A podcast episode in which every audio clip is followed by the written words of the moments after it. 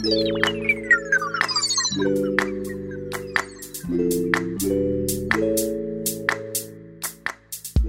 んばんは。こんばんは。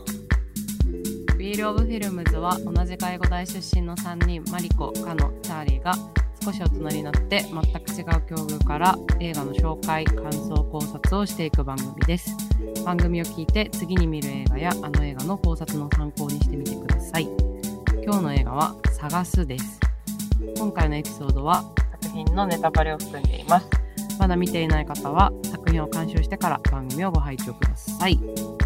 そして、えー、We Love Films は Facebook、Instagram、Twitter やってますので、フォローと、あと Apple Podcast をで聞いてくださっている方は、ぜひレビューをお願いいたします。えー、Twitter では、ハッシュタグ WOF レビューで感想、ご意見もお待ちしてますので、えー、いろいろいいねやフォローやらよろしくお願いします。よし。はい、ということで、今日は初の邦画です。はい。はい。で、私チョイスの映画なんですが、うん。ちょっと始める前にさ、え？うん。聞いてよ。何？昨日さ、え？RRR 見てきたんだよ。おーエピソード、エピソードから入る感じね。今回、うんエピソードトークから、違う。待って待って。つかみかな？違う。やつかみ。つかみだよね、これ。めてマジで。いいよ。RRR さ、うん。見てきたらさ、映画館で見てきたんだけど、うん。バカほど面白くてさ、ねえ、なんか言ってたよね。信じられないほど面白かったの。ね本当に。あの、チャーリーがさ、うんクリスマスのエピソードを配信した時、え。うんうん。Everything Everywhere All at Once が信じられないほど面白いっていう話してたじゃん。来たね。うん。で私、それをさ、今年の楽しみにしておこうって思ってたんだけど、それ見る前にさ、ほんととんでもなく面白い作品出会っちゃって、どうしようってなるよね。マジで？いや、うんそんな期待してなかったのね。うんうん。だけど、まあ、ゴールデングローブ賞もなんか作曲賞かなんか取ったし、うんまあ、その前から結構話題だったじゃんね。で、いろんな人が面白いって結構言ってたから、えー？みたいな。で、あの、ロイ君と一緒たよねに収録した時も RRR いいよって言ってたし、うん。まあちょっと見るかって思って見たらさ、本当に面白くてさ、あまりにも面白かったからさ、私、今日、なんかもう、RRR の愛が強くなりすぎて、ちょっと探す情熱的に話せないかも。なんかもう、もう、こっちもふダメじゃん。ね、なんかどういうテンションで今日話そうってずっと昨日 RRR 見終わった後から不安で不安でさ今日なんかあんま逆に、ねもう不安になっちゃった。熱込め。てそううん。熱込めて私もう話せないわと思ってさ、まあ探すも好きなんだよね、ちなみにね。長さも好きよ。うん。好きなんだけど、もちろんね、うん。RRR を見る直前にうん。今日やる作品決めたんだよね、はいはい、そうだったね。うん。そう探すにしようって本当 RRR が上映される30分ぐらい前に決定して、うん。あじゃあ明日は探すだなとか思いながら見に行ったら、うん。ほんとやばすぎてえー、ちょっとどうしようと思って本当だったら RRR を今日収録したかった。いや、あのね、うん。もうね、評判がさ、良かったのはさ、うん。俺まあもちろん見てないんだけど、まあ、うん評判が良かったのはまあ知ってるし、まあなんか大体そのさ、映画のさ、こんな感じの映画なんだなっていうのもなんか多分分かってるんだけど、うんだからそれこそだからカノがそんなに良かったのが意外で気になるね、その理由が。そうそうあの私もさなんうかん友情か使命かみたいなあの、うん。何ポスターに書いてある情報ぐらいしか知らなかったのねうん。でだからもうなんかあらすじ喋ってるひ YouTuber の人いて聞いてもなんかあらすじ聞いてもなんかそんな面白そうに聞こえなくてはいはい。うん。でだから、うん、何がそんなにいいんだろうって思ってたんだけど本当に面白かった、なるほど。マジで多分これチャーリーもマリコも好きだと思うよなるほどね。うん。うん。なんか、なんか RRR の話しちゃって申し訳ないけど、うん。あの、あ、映画って本来こうあるべきだったんだなっていう映画だった。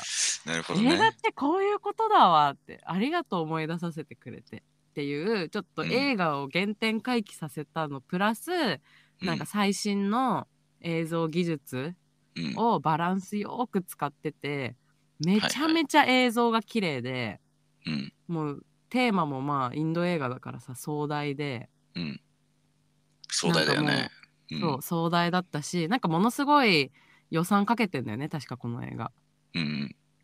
らしくてまあ予算かけてるのがめちゃめちゃ伝わる演出だったしうん。本当面白くて私本当始まった瞬間からもう面白かったもんね。最初音楽でクレジットだけだったんだけどね。うん。もう3秒聞いた時点でもう、あこれはもう面白いやつだって思って、でもう3秒で悟ってそっから私うん。ずっとニヤニヤしながら見てて、うん。で途中はちょっと印象的なダンスシーンがあるんだけどそのダンスシーン始まってから私ニヤニヤじゃなくて、うん。歯見せながらニコニコしてずっと最後まで見てた。いや、気持ち悪いな。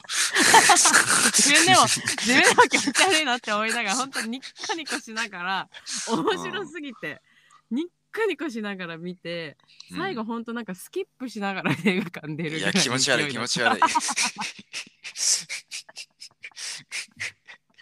もう本当なんか昨日すっごいもう2023年始まってまだ数日だけど、もう多分今年トップ5に入る幸せな日だっうんそれは。た。いや本当幸せな気分だったうん見終わった後に。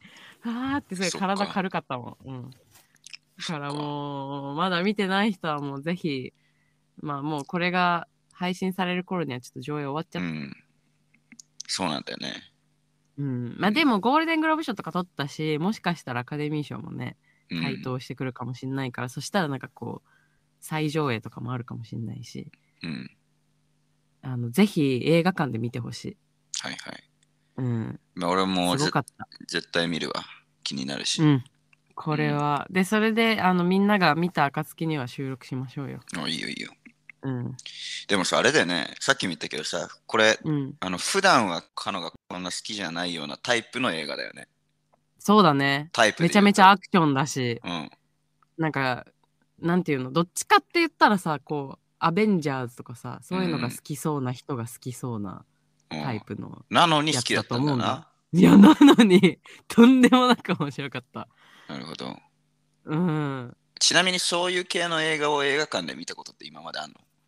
あないかもああ、じゃあまあそれもちょっとあるかもね。うん。本当にかっこよかったの。あなんかもう本当にかっこいいと思うように、うんもう演出されててね。なるほどね。うん。うん。まあでももしかしたらそうね、そういう映画を映画館で見てないっていうのは一理あるかもしれないけど、まあまあまあ、あるにしてもね。あるにしても世間の評判もやっぱいいし。そうそうそう。うんで普段嫌いなぐらいのジャンルをカノがこんだけ大絶賛さするってことだから、うん。まあ、そのジャンルとかに関わらず多分ね、うん。そのクオリティなのか何なのか分かんないけど、まあ、いろんな面でなんかすごいとこがあるんでしょうねとはやっぱ思うけどね。うん、まあだから気になるよ、あのね、うん、ハリウッドの時代がちょっと終わるかもって思っちゃった、この映画。おーなるほどね。うん、なんかこれからはちょっともうインドが映画業界も変えるんじゃないかって思っちゃったね。なるほどね、うん、じゃあさうん、あの本題この探すの話に移る前なんになんだけどさ、うん、うん。俺この前アバター見てさ、ああ、見てたね。そううん、2ね映画館で見たんだけど、うん、う。うんん、なんかもうここだけの話ちょっと泣いたわ。あ、えまた。マジで？チャーリーが？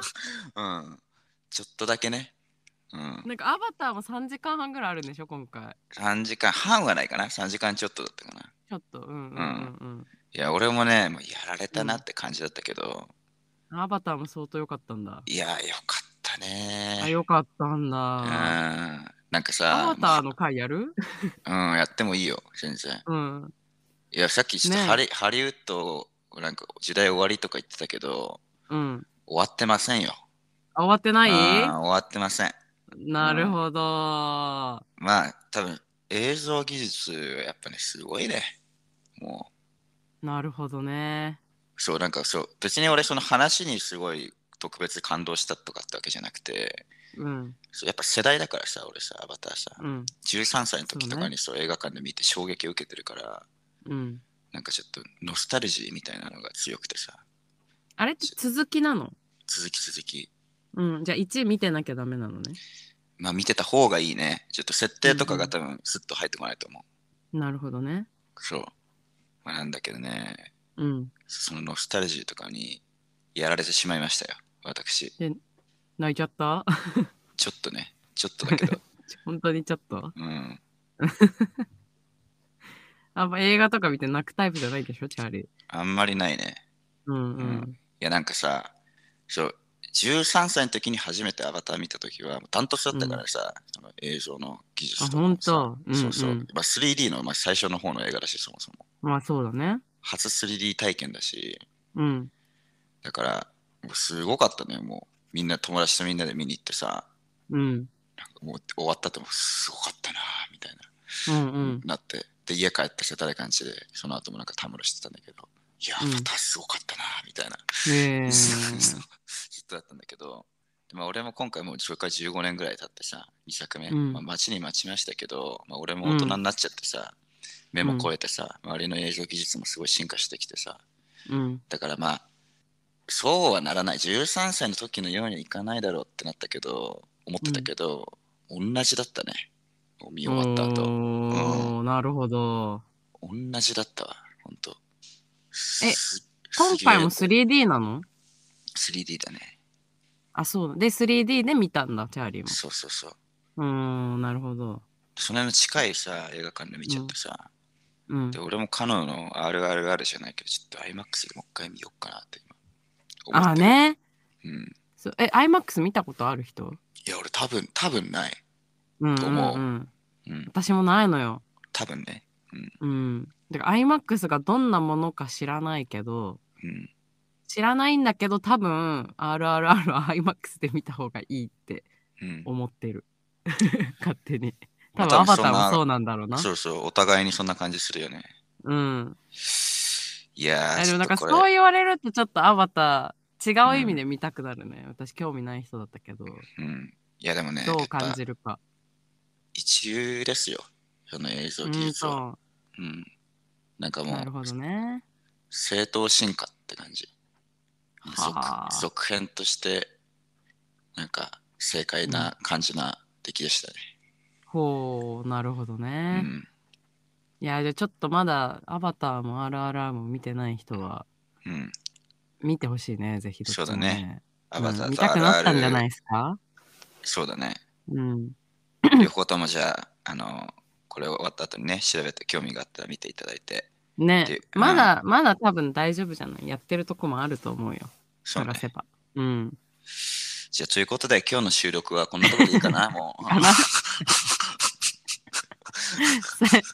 おすすめの映画紹介できたしうん紹介ね。できたし、うん。しかも最新の。うん。もういいんじゃないかな、今日は。ね、いや、ほんとそうよ。いや、うんまあむしろもうこれ話したくて今日来たみたいなところもあるしな。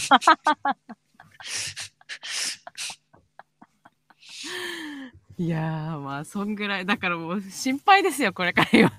心配だね。どう考えても熱量がもうちょっと違くなってしまう。そうなんですよ。まあまあ、しますかね、探すな話。うん、しよう。しょうがないから。ね。うん。まあまあでも探すもね、あのこれ聞いてる人はもう探す見てるはずですから分かってると思いますけど、私は探すは邦画の真骨頂だと思ってます。真骨頂。うん。おーなるほちどね。ょっと新しい邦画の幕開けだなって感じた映画でした。私の最初の感想は。へえ。うん。これ見た人も多分ちょっと感じた人いるんじゃないかなと思うよ。この、どういう意味でだか気になるね、それが。俺、方がさ、ご存知の通り、まず全然見ねえからさ、古いも新しいも分かんないんだよね、ぶっちゃけ。そうだよね。うん。まあまあその私が気に入った理由みたいなこの後ちょっとはあの話すっていうかこれ言う、うん説明したらああなるほどって多分なる部分もあるので、うんまあまあまあゆっくり作品情報を話していこうかなと思いますよ。お願いします。はい、えー作品のタイトルは「探すで」特に英語のタイトルとかは出てませんでした。多分日本でしか公開してないんじゃないですかねおそらく。うん。で制作年が2022年去年の映画ですね。多分ちょうど1年ぐらい前に上映された映画だと思います。うん。で映画館で私見たかったんだけど見れなくてあーまだやってるかな上映終わってないかなとか思ってる時に速攻ねこの作品が Amazon プライムに配信されて結構話題になったんだよね。ああ、そうなんだ。そう。最近そのオールドの時とかもそうだったけどうん。上映ってさなんかレンタルとか開始するのって結構さ時間かかるじゃん。うん。印象的に。だから早くレンタル開始しないかなってみんな待ちわびてる印象があるあったけど今までは。で配信もそう、配信されるのは上映がこのぐらいってことは結構まあ1年後とかになるのかなみたいな時代だったのがなんか最近もう上映が終わったら速攻あの特に Amazon プライムで配信がスタートするっていうのが増えたよね早かったね。オール,、うんオールドもね。オールドも多分すごい早かったよね上映し終わってから多分数ヶ月だったんじゃないかないや最近ほんとすぐ出てくるよね、配信。そううんどう思う？そこまあ、いいいんじゃないかなと思うけどね、俺は。やっぱ時代かねこれはうん。なんかもう映画館の価値っていうのは、そのもう早く見れるっていうよりは、あの、もうでかいスクリーンでいい音響で見れるっていう。うーんうん。そうだね。確かに。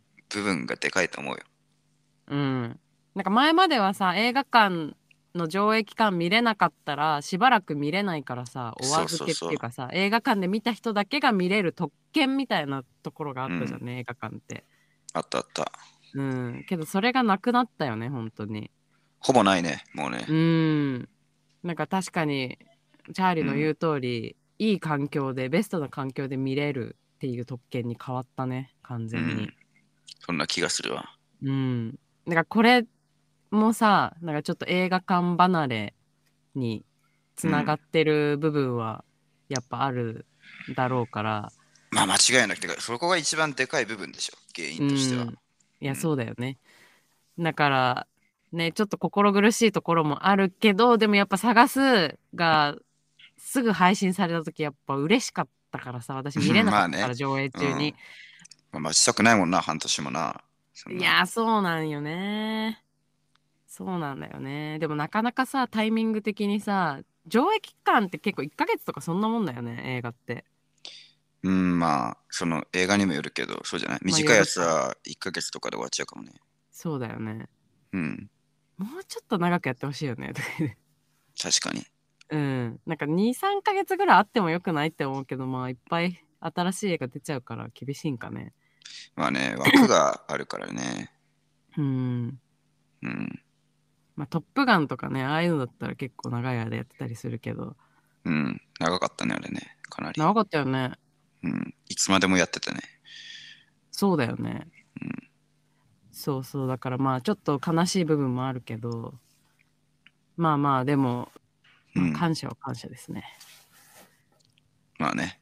そうだからもうちょっとね早めにこのサブスクで配信されてすぐぐらいにできればまあよかったんだけど、うんチャーリーがね日本の映画を見る環境がなかなかね 整わなくて、ん アイルランドからだからねうん。今回はやっとその環境も整いねはい。法が第一弾。そう第1弾はい。ずっとやりたかったんですよ方がなんかそう言ってた気がするんだよな、カノがな。そう探すをやりたいと。邦画を邦画をやりたいと。そう一回前にも一回言ってるはず、うん、なんかそんな気がする。なんか俺も見覚えあってさ、これ。そう多分なんかねオールドやるか探すやるかどっちか迷ったと思うんだよねああ、そうだっけ。うんうん。そうそうまあ今回はあちなみにさうん。私今回その2つ選択肢あげたじゃん方がああ、なんかあったね、もう一個ね。チャーリーが見たことないやつやりたいって言ったからうん。2つ見たことなさそうなこの邦画をあげてもう一つが湯を沸かすほどの熱い愛だったんだけど、なんで探す選んだの？え？なんとなく。あ、なんとなくなんだ。そう、なんか探すの方はなんか見覚えがあった気がして、なんかあ、もう一そうなんだ。もう一個の方はなんか見たことも聞いたこともなかったから、あ、そ。そうあ、そっか。う、うん、いいかなと思って。なるほど。はい。で、ジャンルなんですけど、一応、あの、サスペンススリラーって出てきました。サスペンススリラーね。サスペンススリラーって出てきました。はい。はいで、えー作品時間が123分、2時間ぐらいの、うん。えー映画ですね。で、監督が片山晋三さんっていうのかな、これは。うん。あのーなんか、美咲の兄弟ですごく有名になった方らしいです。はい。私、美咲の兄弟見てないんだけど、これも結構ね、もんなんか問題作というか、だいぶ切り込んだ作品らしくて、うん。こっちはなんかこの監督が実費で全部予算300万ぐらいで作った映画だったんで安っ。うん。そう。だからもう自分の自分のお金だし、うん。あの自分のやりたいように作った映画らしくって、うん。で今回のこの「探す」が多分初めて長編映画をちゃんと撮った、えーなんか作品みたいな感じでうん。あの予算もいろいろ出してもらってあの多分脚本も他の人と一緒に書いてたりとかして初めてやった映画でその自分がやりたいことだけできない中なんかいろいろこう何？エンターテインメント性とかがいろいろ求められる中でできる限り自分の色を出して頑張って作った作品みたいな感じだったみたいですよ。であとはなんか最近よく日本では CM やってる「ガンニバル」っていうドラマとかも監督してる。あと「さまよう」これなんて読むの？さまようえ？か刀？刃じゃない？刃。あやっぱ刃。うん。さまよう刃っていうドラマ。これが有名っぽいっす。はい。で、脚本がこの片山監督と、あと2人、小野寺和久さんかな？と高田亮さん。っていう人が一緒に書いていて、小野寺さんは、えー全裸監督2とかをやってて、えー高田さんは死刑に至る病を書いてる人だそうです。はいはい。はい。で、えーキャストですけれど、えー佐藤二朗さん、原田聡聡役かな？うん。が、まあ有名だよね、この人。20世紀少年とか、あとさ浦安、すうん。おえいや、さすがの俺でも知ってるよ。あ、そうだよね。うん。そう、結構コメディ系で出る人だよね。そんなイメージあるね。なんとなく。うんうんうんあもしかしてチャーリーあんま俳優陣自体もそんな詳しくないって感じなの？俺、こいつしかこいつしかわかんない。マジで。あ、でも多分みんなそうだと思うよ。あ、そうなの？ううんうんうん。有名なのは多分この佐藤さんぐらいだと思う。あ、そうなんだ。う。うんん。いやでも多分俺多分普通平均より詳しくないぐらいだと思う。多分。まあそうか。うん。まあ、でもね私も私が好きな方がは、うんそういうなんか話題のさ月9とかのドラマに出てるような女優とか俳優を使った映画は私好きじゃないから全然邦画は邦画でもはいはい。もう何？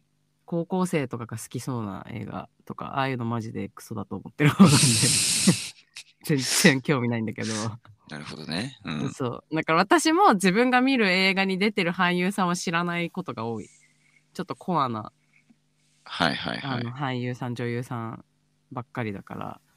そう。でこの、まあ、佐藤二朗さんは浦安鉄筋家族とかあと勇者ヨシヒコとか、ザ・ファブルとかが有名かな。うん。でえっ、と原田楓役娘さん役が伊藤葵さん。この人14歳とかだったっぽいね。去年の映画だからまあ1415歳らしいんだよね、なんか映画の中の役の年齢と多分ほぼ一緒はいはい。でこの人もこの人もってこの人があの湯を沸かすほど熱い愛もう一個の作品にも出てるああ、そうなんだ。うん。でどどのや私もちょっと結構前に見たからね、詳しい役、どの役やってたか覚えてないんだけど、あともう一個、空白っていう映画にも出てますね。はい。この空白もね、私好きなんだよね。なんか私が好きな邦画に結構この女優さんはたまたま出てるね、たくさん。伊藤葵？そう、伊藤葵ちゃん。うん。いい味出してたよね、この人。まあそうだね。う。ん。そう。で、もう一人、あの、犯人役ですね。山内照美うん。だったかな？役が清水博也さん。この人は私もね、知らなかった。うん。と乾きとか、ソロモンの偽証、ちはやふるとかが有名なかなって感じでしたね。はい。で、ムクドリ役が森田美里さん。で、この人は全裸監督に出てるらしいよ。私ちょっと見てないんだけど。うん。でさ、この森田美里さんうん。がさ、すごい、このムクドリ役、マジでさ、冴えない役だったじゃん。オタそうだね。クな感じの。うん。なあの役からは想像できないぐらいめっちゃ可愛いのねこの人普段あ、そうなんだ。ちょっと検索してほしいみんな今森田さ美里で めっちゃ可愛くてさ美人でさえうんめちゃめちゃちゃんと役作ってあれなんだって思って私びっくりしちゃってさ森田美里ね。そう YouTube のさインタビューみたいなのちょっと見た時にさなんかえこの人って思って見たらさ うん。あこれムクドリの人かと思ってさあ、まあ確かに、だいぶ別印象違うね。うんだいぶ印象違うわ。めちゃめちゃ可愛いよね。そうだね。うん。なんかあのボサボサの髪とあの変なサングラスでこんなにもモサくなれるんだと思って。喋り方ね、あとね。そう。喋り方すごくない、あの、オタッキーな感じっていうかさ。なんか普段演技してるとこ知らないからあれだけど、なんかあの、ちょっと冴えない陰キャ感出す演技うますぎだろうと思って。もう完全に陰キャだったね。ねね。あの、ちょっと早口な感じとかさ。うん。もうこの普段の顔を見たら私この人すもうなんかすごいと思っちゃった。確かに。うん。ちゃんと演技が素晴らしかったんだなと思って。そうだね。うん。まあキャストはこんな感じですね。でえーそうだね。うん。まああとなんか先生とかもいたけどまあいいかなっていう感じいいね。ううんん。で、フィルマークスの評価が3.9。まあ悪くないね。うん。で、ロテントマトはちょっとで出てなかったっていうか、ほ放題しかないので多分出てないと思います。検索できなかった。はい。うん。で、あらすじです。今日長いんだよ、あらすじがなんか。で、なんか、漢字もいっぱいある気がする。じゃあもう無理じゃん。も いや、読むよ、私う。はそ。したら無理だよ。読みます。ちょっと待って。いきます。あらすじが、えー大阪の下町に暮らす原田聡と中学生の娘楓。お父ちゃんな指名手配中の連続殺人犯みたんや。捕まえたら300万もらえるで。いつもの冗談だと思い相手にしない楓。しかしその翌日、聡は煙のように姿を消す。一人残された楓は孤独と不安不安を押し殺し父を探し始めるが警察でも大人の失踪は結末が決まっていると相手にもされないそれでも必死に手がかりを求めていくと日雇い現場に父の名前があることを知るお父ちゃんだがその声に振り向いたのは全く知らない若い男だった、えー失意に打ちひしがれる中無造作に貼られた連続殺人犯の指名手配チラシを見る。楓。そこには日雇い現場で振り向いた若い男の顔写真があった。というのがあらすじでございます。うん。はい。そうですね。じゃあ今日はこの探すの話をしていきたいと思いますけれど。まあはいはい。まず、ーリーは好きでしたか？嫌いでしたか？うーん、まあ、悪かったわけではないけど、思ったよりも良くなかったぐらい。ああ そっかうん。その理由は？えー、なんだろうな。うんなんかまあまあ、なんかね、最初の方は、すごいお、面白そうだったんだよね。おお逆に逆、何の逆かわかんないけど。じゃあ、まあそう、最初の方はなんか面白そうで、なんかあれだな、女の子がさ、あうん。のかりんかりんとうでうん。死体見つけるまで、うん。なんかこうなお父さんがいなくなってうんなんか現現場行ったら同じ名前の男がなんかいてみたいなさ、うん。謎が謎を呼びみたいな展開。うん。だからまあ死体見つけるまでだよね。うん。お父ちゃんってなってるところまで。うんはなんかすごいなんか面白かった気がしたんだけど、気がしたのね。そう、いや面白かったと思う。ななんだろうと思ったし、うん、ででもなんかあのお父さんとお母さんの話もまあ良かったよね。結構、うんうんうん。あのなんだっけ。アイスバケツチャレンジの病気の筋肉が動かなくなっちゃう、ALS そうそうそう。うん。お母さんの看病するあのお父さんみたいな。あの辺もまあ良かったなと思うけど、うん。でもなんかただ なんか殺人鬼さ重要な、うん。なんかうん。ちょっとキャラ弱いような気がしたんだよね。なんというか。なんかさうんうん。なんか変態せ性癖とかさなんか二重人格とかなんか頭がいいみたいな勘が鋭いみたいなさ、なんかサイコパスっぽい描写すごいうん。いっぱいあっていい役だと思うんだけど、うん。まあ、俳優自体の方ね名前も忘れちゃったけど、まあ、うん悪かったわけではないけど、うん。なんかいい役の割には俳優俳優の人が弱めだった気がしたんでね。なんていうか。わかる？言ってる意味。かわいそう。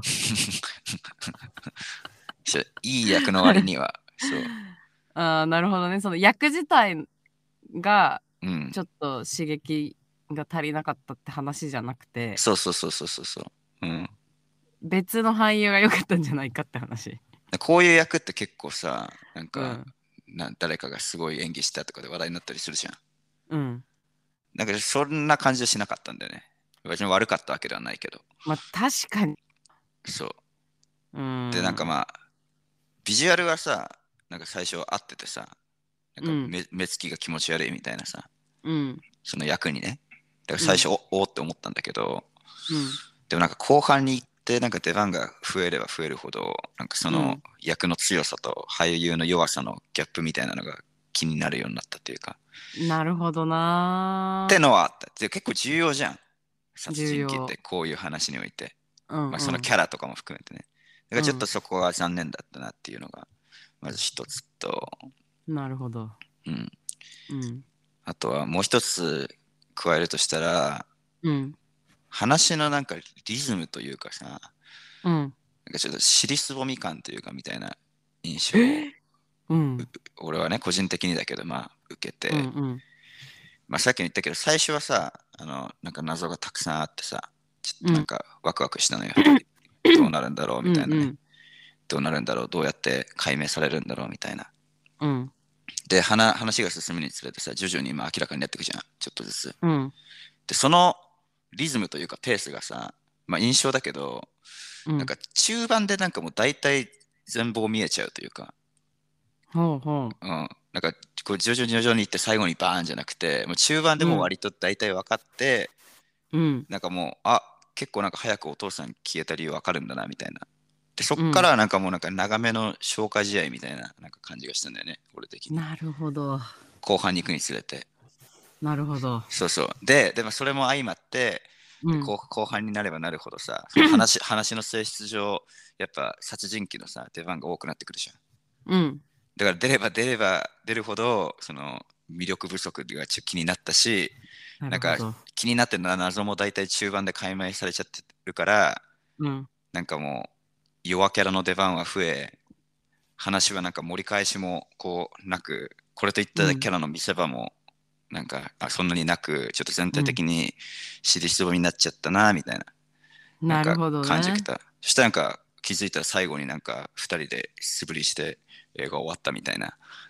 そう、まあ、だいぶだいぶ悪い悪い言い方するとこんなう感じ、んうん。そう悪い言方ないるほどね。うん、実際はいいとこももちろんあったと思う。だからまあ全体的に見れば良作ではあると思うんだけど、うんうんあの悪い悪い言い方したら俺はこんな感じの印象を受けたかな。なるほどいや面白いねうん。いやなんかその犯人犯人役の清水さんのうん。ちょっと力量問題に関しては私この佐藤二郎と伊藤葵ちゃんのこの2人の親子のうん。のストーリーに結構フォーカスし、フォーカスしたっていうかフォーカス、フォーカスさせられて、そっちをすごい楽しんじゃったから、あんまりその弱さに気づけてなかったわ。うん。それに関しては。でも言われてみれば、うん。確かに、確かにそんなすごいいい演技してたとかっていうのもそんなに思いつかない。うん。そうなんだよね。いい役の割に、そうだよね。美味しい役じ。ゃん、結構。美味しい役だった。うん。なんか変態性もちょっと弱かったよね。うん。なんか,、ね、なんかもうちょっと確かに変態描写っていうかこうあいつのこの精神的なところをなんかえぐってきてもよかったように思えてきちゃった。うん。そうそうあの寝てる玄関で寝てるシーンは私は良かったなと思ったけど、すごい本当にあの逃走中にぐっすり寝てる感じが、あそこに関しては私はすごいいいなと思ったけどいや、そう。まあ、別にね、悪かったわけではないんでね。ただちょっとうんうん役と比べるとっていう、役の美味しさに比べると、ちょっともうちょっとなんか、もうちょっと頑張れたんじゃないかな、みたいな感じしちゃったんだね。まあでもある意味あれがリアルだったとも言えるよね。っていうのも、うんうんあのーこの映画っていろんな実際にあった日本で起きたいろんな連続殺人事件とかをモデルに盛り込んで作ってる映画。いろんななんだ。そう、まあ主には、えっ、とね、あれはザマって読むんですかね。座るに間って書いてザマ。うん、多分。9人殺人、連続殺人事件。そう。俺もそれ覚えててさ。あ、覚えてる？それっぽいなと思って、なんかクーラーボックスとかさ、うんうんうん、うん。なんか、あれもなんか自殺幇助みたいなやつだったね、確かね。違うっけ？そうそう。あれなんか一応、一応その誤解がないように読み上げると、うんちょっと待ってね、うん。うまいこと出てこなくてこれ。はい、えっと、一応誤解がないように、えー事件の概要を説明すると、ザマ9人殺人事件は2017年、ザマ市のアパートで男女9人の遺体が見つかった事件。犯人は SNS 等で自殺志願者と接触し、自宅アパートに連れ込んだ後、女性には性的暴力を加えた上で全員の首をロープで絞めて殺害している。っていうのが一応概要。もろじゃん。そうそうそう。もろこれじゃん。うん。これが主にメインとなって一応うんこう題材とされた事件うん。らしくって、それ以外にも、まあ多分これ公式に言われてるものなのかはわかんないんだけど、うん。まとめてる人がいてさ、もう一つが、えっと、私こっちは覚えてたんだけど、リンゼー・アン・ホーカーさん殺人事件。うん。いや、さすがに、うん。地元なんで。ねはい。そうなんだよね。はい。そう、2007年の事件で、千葉県の市川市で起きた事件ですね。で、えっと、英会話学校の講師、リンゼイ・アン・ホーカーさ うんん。が、えっと、市橋達也に殺害された事件、市橋達也っていう犯人ですね。に殺害された事件で、彼が逮捕されるまでの逃亡劇は世間を大いに賑わせた。で確かに逃亡劇すごい逃げてる。ってニュースでめちゃめちゃやってたなって思って、でうんこの人のこの逃亡劇確かにすごくこの中で反映されてるんだなと思って、なんかその感じがまあある意味ちょっとうん。こうリアルに描かれてたのかなって私はちょっと思ったかなそのよ弱さをもしうん。ちょっとこう補足補足するっていうかなるほどねす。るとすれば、うんなんか確かに市橋達也もなんか沖縄かなんかの島かなんかに逃亡してたんだよね。あ、そうう。そうそうそう。なんかうん孤島に潜伏して、で、実際に解体現場とか建設工事などの日だ日雇いの仕事をしてたんだって。うん。なんか俺もそれどっかで見た記憶あるな。ね、で、確かにさ、あの頃さ、もう毎日毎日ニュースでさ、林勢さんの話とさ、市橋容疑者って言ってさ、めっちゃ写真出ててさ、もう今でも市橋さんの顔思い出せるぐらいさ、見たじゃん、当時。ニュースで顔。そう整形してたよね、逃亡中に。確か自分で。らしいよね。うん。で、確かだけど、これは本当確かな記憶じゃないから、間違ってたらごめんなさいなんだけど、うなんかその、市橋さんの当時働いてた、あの、職場の、なんか同僚とかの、なんかどんな人でしたかみたいなインタビューうん。がなんかその普段はすごい静かだったんだけど一緒に会社の飲み会で確かなんかカラオケかなんかに行った時にうん。なんかめちゃめちゃあなんかデスメタルみたいな。印象とはかけ離れたなんか英語の超激しい歌を急に歌い始めてうん。なんかみんながびっくりしたみたいなエピソードとかを言ってたと思うのねうん。確か。だからそれもなんか最初の方にさあの YouTube のさうん。動画でこの山内照美がさ、うんなんか泥酔してるのが上がってるみたいなあったねのと。かあったじゃん、カラオケで誕生日うん。パーティー祝ってもらうみたいなシーンとかそういうのもなんかちょっと反映してんのかなって個人的には感じた。なるほど。確かに勝ってる感あんな、それは。うん、で他にもあとうん3件、4件ぐらい事件そんなにあるんだ事件がそうあってさっきチャーリーも言ってた ALS 患者委託殺人事件っていうのも一昨あ、そんなのあったんだ、本当4に。年ぐらい前そう2019年のうん ALS の患者うんさんに依頼されて、現役の医師と元医師が薬物を投与し殺害した事件っていうのがあったんだって。へえ。そうでこの AL ALS 患者のツイッターの投稿の内容がその、うんサトシの奥さん役のツイッターに投稿してた内容と似てるらしい。なるほど。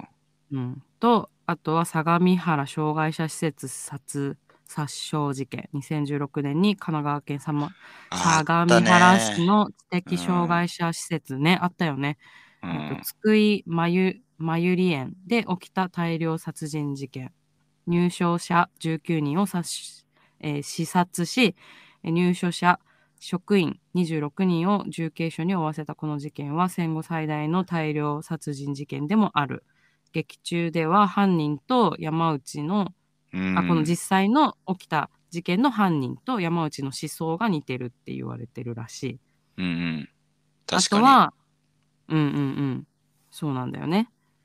と、あと、世田谷一家殺人事件も反なん映だっけそれされてるらしくて、これもものすごい有名な事件だよね。2000年に東京都世田谷区に住む一家4人が自宅で何者かによって殺害された事件。未だに犯人の特定や逮捕には至っておらず、未解決事件となっている。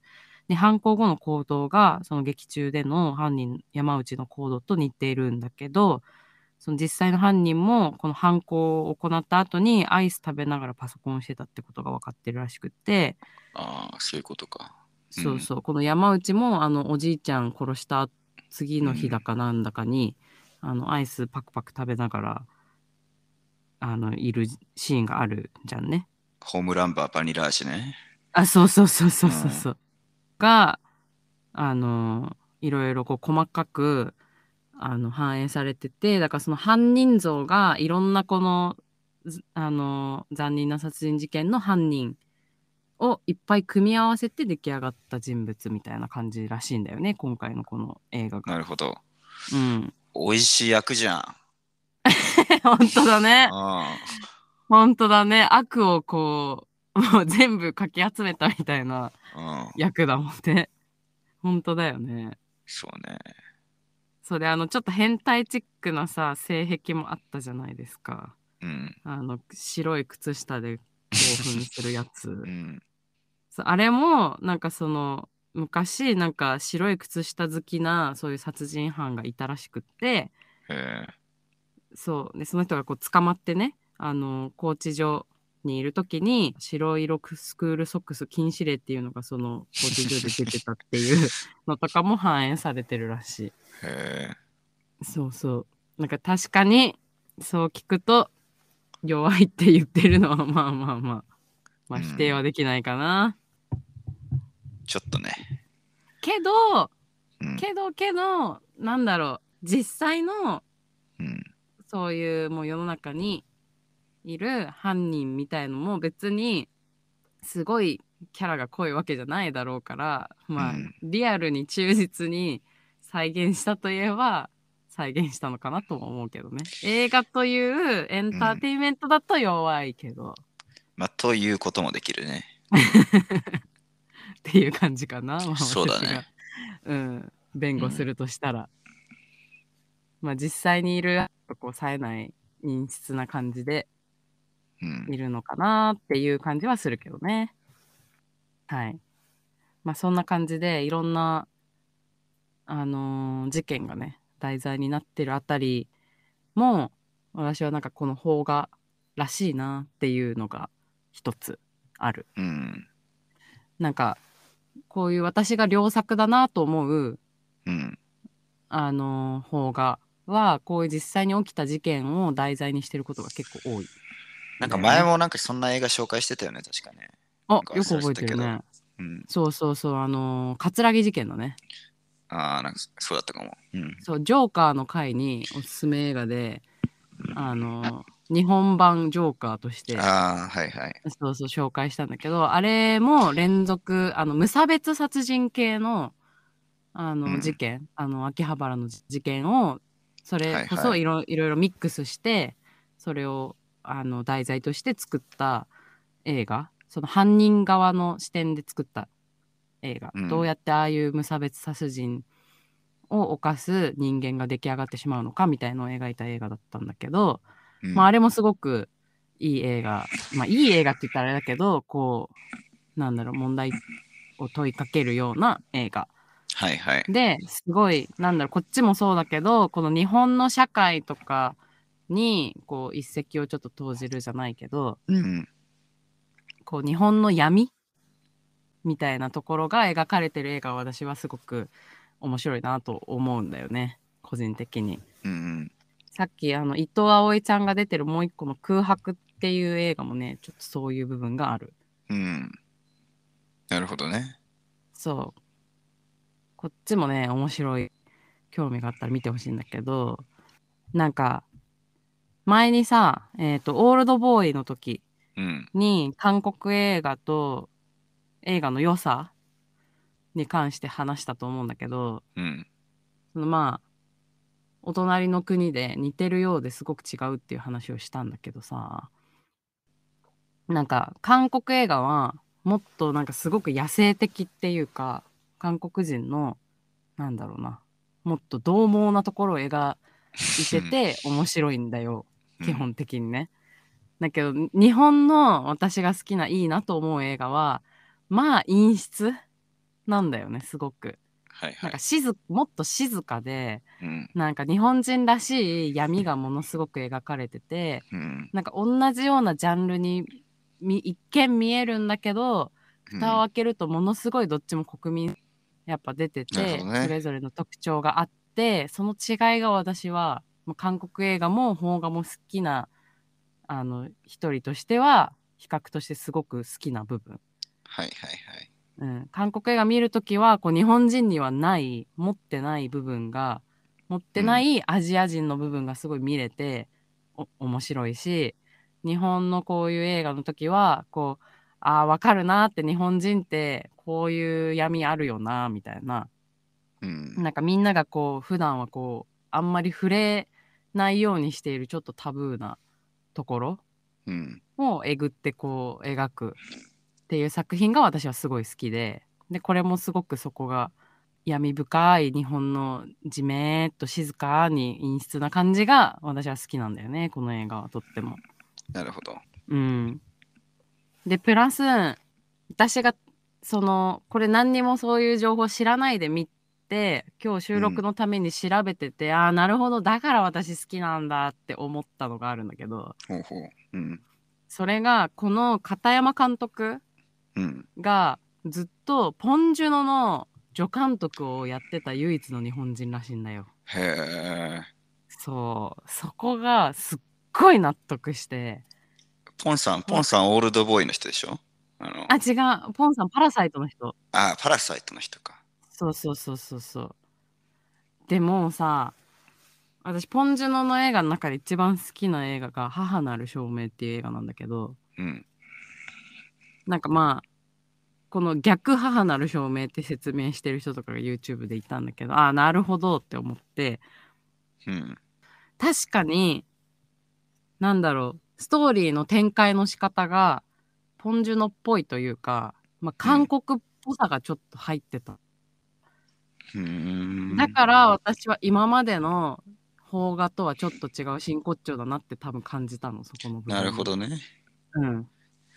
それが真骨頂っていう、真骨頂っていうか、なるほどね。まあちょっと新しい、うんちょっと違う、今までの方がと違うなってうん。感じた部分で、プラス私は韓国映画が好きだし、ポンジュノが好きだから、うん多分そう感じたんだなと思って。なるほどね。そうそう。だから日本の映画のいいところ、日本の闇とかをうん。程よくそのちょっと韓国的要素、韓国の映画文化を程よくこうはいはい、はい。混ぜてきたのがこの映画だなと思って、なるほど。そう、それプラスこの監督、タランティーノファンらしくて、なるほどね。片山さんがね、うん。そう。タランティーノも好きだし、好きだね。うん。そう。で、この一あ応、構成としてさ、オムニバス構成をうん一応採用してるじゃないですか、この映画も。なるほどね。そう。で、私はオムニバス形式が大好きなので、それこそ、うんあの、いつも言うけど、オムニバスの時に、伊坂幸太郎大好きだね、私小説家の。あなんか前も言ってたね。うんそうそうそう。あの人の映画、あの、16ピエロとか、うんあとフィッシュストーリーとかね、映画に、ほとんどの作品が映画になってるあの作家さんなんだけど、うん。もうそれも大好きだし、タランティーノも大好きだし、うん。あの、そのポンジュノとそのタランティーノがまあ加わったら、そりゃ、そりゃ私好きだよなと思って、すっごい納得したの、今日調べてる時に。なるほどね。そう。で、でも、そのチャーリーにちょっとハマらなかった部分、うん。なんとなく聞いてて今思ったんだけど、うん。私はチャーリーと意見がうん。めちゃめちゃ逆で、うん。尻つぼみじゃなかったので、めっちゃもう後半につれてワクワクしてしょうがなかったの、なんなら。へえ。もちろん最初の前半のあの謎がえーどういうことってなるのももちろん面白かったんだけどうん。私は後半どんどんどんどんワクワクしていったしうん。それどういうこと？えどもうどこに枠うん。私あのまあそのオムニオムニバス形式になっててさ最初は娘の視点から始まり。うん。で次に多分、えーお父さんのサトシの視点がちょっと入ったのかな確か。どっちが、そうだね。あ違う。いや、違う。その前に犯人視点か。犯人の視点。その後にうん。13ヶ月前のお父さんの視点、ってなっそうだね。てその後にその現在に戻ってきてうん。種明かしが全部回収が始まるじゃん、まあそうだね。うん、一応構成としてはねうん。その種明かし始まったところからが私はもううわー種明かし来たーみたいなこっからわかるぞーっていうワクワクでうん。たまらなく面白かったの。なんか尻つまみでも何でもなくてもう最後のそして私はラストシーンがもううん。ああこの映画新しい時代始まったわって思った理由だから最後のピンポンのラリーがねうん。だからもう全くもってチャーリーと逆の意見なのよ。いやなんか俺的にはなんかさ、うん、なんか早めに大体なんか予想がついちゃってそのまま行った感じだったんだよね。そうそれがうん私、ええって思ってそれが真逆だったのよ私は。その、まあおのずとねこの映画見てると私もそうだしチャーリーもそうだしみんなそうだったと思うんだけどこう見ながらさ予測しちゃうじゃんちょっと、うんうんうんこういうことかなって予測し始めるじゃんね多分見てたら自然と。で私がしてた予測がことごとく裏切られたの。なるほどね。そう、うん。そっちかっていうなんか全部そのうんオムニバスで、その何視点が変わるごとに全部裏切られて全部全然違う方向に行ってあなるほどね。うん。そうであこれで終わりかなっていうところその、うんが何回もあなるほどこういう終わりねあなるほどこういう終わりねっていうのが何回も来てうん。ここで終わりかと思ったらさらに続きがあってうん。でここであまあてさっきはそう思ったけどあなるほどもう一段階ってここで終わりなのねって思ってたらまたさらにあってみたいのが、うん。めっちゃ続いてここまでそれが続きまくって全然予想できなかったから超楽しかったのね。なるほどね。そうだけどその多分チャーリーはそれこそこういうさオムニバス形式でもっと難解でもっとこうスピード感もあるような多分映画好きだしいっぱい見てるんじゃないかと私は思うの。まあそうだね。うん。そう。で、なんかこの映画がガイ・リッチーの作品に類似するみたいなこと言ってる人もいて、うん。あのスナッチとかの人だよね、ガイ・リッチーって。そうだね。そう。で、チャーリーそっち系好きじゃん。うん。だからそういうのでめちゃめちゃあの見まくってるチャーリーからしたら物足りなかったのかな兼予想めちゃめちゃ簡単にできちゃったのかなってなんか聞きながら一人で納得してたんだけど、うんどうでしょまあかもね。わかんないけど。まあなんかその時系列がさ、交差する手法自体はさ、やっぱ俺も、うん。まあ、好きだしさ、面白いなと思うんでね。う、それこそその、ガイ・リッチーとかタランティーノとかももちろん好きだし、うん。まあ、その似てる部分っていうのはわかるし、うん。まあ、この映画に関してもまあ特に面白いなって思ったのは、うん。あの、最初あの女の子の視点から始まって、うん。で、3ヶ月前って言ってあの殺人犯の話が始まるじゃん。うん。でそれ終わったら13ヶ月 ,13 ヶ月前っつってあの、お父さんの話から始まるんだけど、途中でそこからあの3ヶ月前編を追い抜いて、そのまま最後まで行く感じ。うんうんわかる？ここをなんか交差する感じがだから面白いなとは、まあ、思ったんだけどね。なるほどまあ、必要、必要かと言われればわからないけど、まあ面白いなとは思った。な なるほどうん、うん、そう私はさ逆にあのガイ・リッチーみたいなうん。やつはついていけなかったって話前したじゃんあ言ってたね、まあね。なんだっけ Two Two なんだっけ Lock Stock ね、多分。あ Lock Stock うん、あの Two Smoking Barrels そうそう。うん見た時は多分あれ意味が分かったら超面白いんだろうけど、うんマジで分かんなかったのでついていけなくてうん。でも私からしたらあのこの作品のオムニバスはあのまあ、うんそんなにいっぱいさ細かく何回も何回も交差するんじゃなくてまあ大きく3つにこう分かれてた感じじゃん、うん。すっごいついていきやすくってうん。あとまあ日本の俳優さんだったっていうのもあるんだろうけどうん。すごい分かりやすかったしちょうどよーく交差してたからはいはいはい。あの程よく振り回されたのよこの映画は。それ俺こう、だから結構俺さ、俺、かのこれうん初めて見たとき全部分かったのかなと思ってたんだよね、これ見てたとき。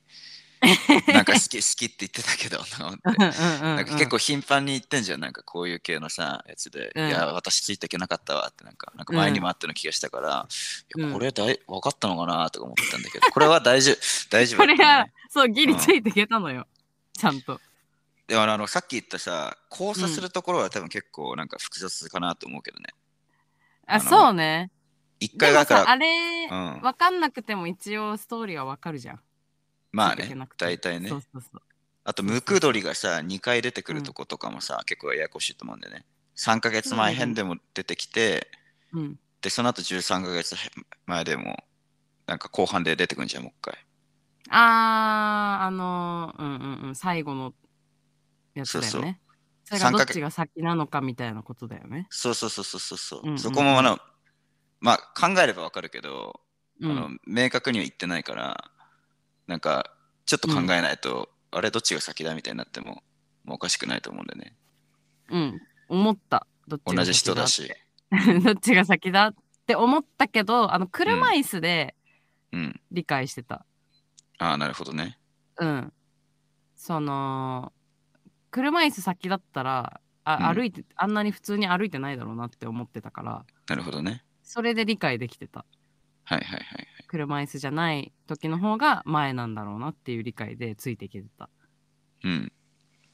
そうそうそうそう。でこれはだいぶ優しい方だと思った私はね。まあかもね。うん。うん。だし、まあ、やっぱり顔が認識できるっていうのはでかいかも。俳優の。なるほどね。うん。まあ登場人物も言われてみれば少なかったもんね。確かに。そうそうそう、すごい少なかった。それもあるか。うん。うん。あと、そんなにさ、交差が細かくなかったじゃん。さっきも言ったけど。だからそれがだいぶ助かったかな。そっか。うん。まあ、だから、まあそうか、チャーリーにはちょっと物足りなさがあったのと、予想できたんだ。そうね。え、どの辺からさ、どういう予想ができちゃったの？え、なんかもう、ALS のお母さんが出てきたとこあたりからもう大体、マジで？大体だね。そう、だから早かったんだよ、マジで個人的に。いや、まあなんか、別にあれよ、なんかその、もうこうなってこうなってって考えてたっていうよりは、もう進むにつれて、あ、やっぱりね、あ、やっぱりね、みたいな感じ。あい意外性は全くなかったとそう、そうそうそう。そんな感じ。え終わり方も意外性なかった？あ終わり方は、うんあのそ、そこまではもちろん予想してなかったね。うん私はその最後、その2点3点普通の他の映画だったらうん。多分そのお父さんが犯人と関係してて、最終的にあの自作自演でさうん。自分のお腹刺してっていうところで、で秘密は娘にバレずまあそのそれを隠したままちょっと秘密を隠したまま、新しい人生これから歩んでいくよみたいなところで、うん終わるのが普通の今までの映画かなっていう感じがしてたのね。はいはい。そうあのピンポン場何卓球場でさ最後ピンポン上。ピンポンピンポンが先出てきちゃった。卓球のところでうん。娘とあとあの、まあ、彼氏になったのかよくわかんないけどあの男の子うん。と一緒に和気あいあいとさあの卓球しながらうん。あの終わるっていうのが多分、うん、まあすごいよくある映画まあそうだね。終わり方うんかなって思ってて、あれで終わると私は思ってたんだけどうん。あの娘に全部バレててうん。あの携帯でやり取りをしてあの待ち合わせしてるところも描かれて、であの、卓球のラリーでラリーをずっとしながら、あの最後全部、まあ、ネタバレというかさ、をするっていうあの演出がもう最後のあそこがもう一連の流れが私はもう超グッときてうん。もう超裏切られてそこがもう本当に好きなポイントだったんだけど。うんうん。いや俺もまあ良かったと思うよ、最後のところ。普通に。うんうんうん、そうそうあれを見た時にすごいうわ新しいの来たって思ってうん。であの展開の感じが、私は多分ちょっとポン・ジュノから影響をだいぶ受けてるんじゃないかなっていう気がする。ああ、そうなんだ。うん、多分、うんその韓国映画文化が加わってなかったらそのうんさっき言った一歩手前で映画終わってたと思うんだよね。なるほど、なるほど。うん、すごいよくある日本人受けする映画って感じ？うーん。なんかこうサスペンスでよくあるけどまあいっぱい映画見てる人からするとちょっと物足りないエンディングみたいなさでもこう一般大衆的にはすごく面白い展開みたいのが今までだったけど、うんあそこにもうワン展開入ったことによって、やっぱちょっとポンジュノから影響を受けてるのかなってすごく伝わってきて。なるほどね。そうそうそうそう。確かに。すごい良かった。あれはあったのは良かったね。うん。うん。多分あれがなかったら私別にこの映画特にそこまで。おお、そんなに？うん。うん。もう本当にあの最後でやられたって感じだったのよ。えうん。なんか本当あの最後がないバージョンのスなんかストーリー展開は本当よくあるあー、うん。こっちパターンだったかってすごい期待してみたのになっていうのは結構あるんよね。うん。他の方がでも。そうでもああの最後で私は多分だいぶ評価が上がってると思うんだよな。なるほど。じゃあさ、うん、うん、まあそろそろさ、あの、うん。素振りの話しようよ。それな。あれマジでさ、何なの？いや、私もそれさ、言おうと思ってた。これなんかあんの？俺はないんだけど、特に。なんか、あれは、うん。なんかこの監督の人の考えとかも見てないからさ。でもなんか、でも明らかにもうあれはもう、なんか意味があってやってるわけでしょ？なんか、え、そうなんかな？何かを表現したくてやってんじゃないの？やっぱあれは。知らんけど。え、何かを表現したくてなのかなあれ？いやだって明らかにぶっこんでるじゃん。いや、あれは、うん。私はすごいし、すっごい浅くパッて思いついたのね、見たときに。うん。普通によくあるまあまず一つはまあ伏線回収っていうかさあれがつながる？どうどういうこと？うわ待って何？ごめんえ ちょっと待ってねいやちょ,、うん。ちょっと終わる最後まで言い言い切るわ一あオッつケーオッケー。うん。あれは、うん、あのー普通にさうん、最初見たら何のシーンかわかんないじゃん何やってんだこいつみたいなハンマー振りがハンマー？まあああ、ハンマーね。ハンマーだったよねえ、金さい槌最後のシーンでしょ？あ、素振りってそこのことか。あれね。あーそっちか素振りは最初だよね。うん。ハンマー素振りね。ハンマー素振りしてるやつの話かと思って一番最初あ、ごめんごめん。違う違う。俺、あの、卓球、卓球の素振り。ねうん。あそっちか、うんえちょっとさ今いいの思いついちゃったから先に言っていい？ハンマーの方の話、ね。ハンマーの方いいよ。はい。そうあれはただただ、うん。あのーまあ普通にこれはまあじゃあチャーリーは分かってると思うんだけどうん、あのー普通にかい伏線回収だったわけじゃんそうだね。なんだろうな、あのハンマーって思ってたら最後あの犯人が多分あのムクドリのことを首絞めてる間に見張っとけって言われてる時に素振りしてたシーンがあそこでっていう感じだったわけじゃん。で私が今気づいちゃったのはあれもしかしたら母なる証明のオマージュかもしれないって思っちゃったって話。ああ、なんかあるんだ、そういうのが。そう。うわーだから見た人は今あーってなってると思へえ。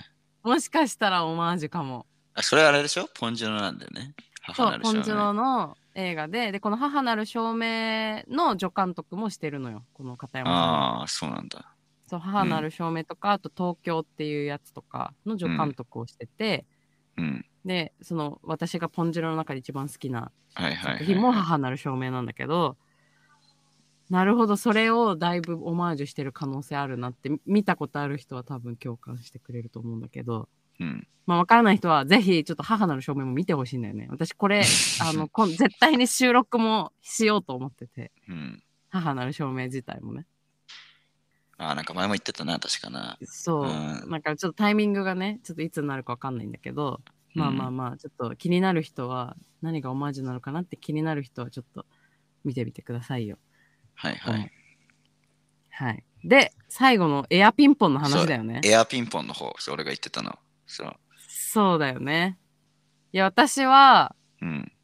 あれは、私も他の人の意見は聞いてないんだ、あ、見てないんだけど、うん。私が思ったのはそのまあ「探す」っていうタイトルにもちょっと関連してると思ってて、うん。まあ言ったら娘はさお父ちゃんをずっと探してたわけじゃんはいはい。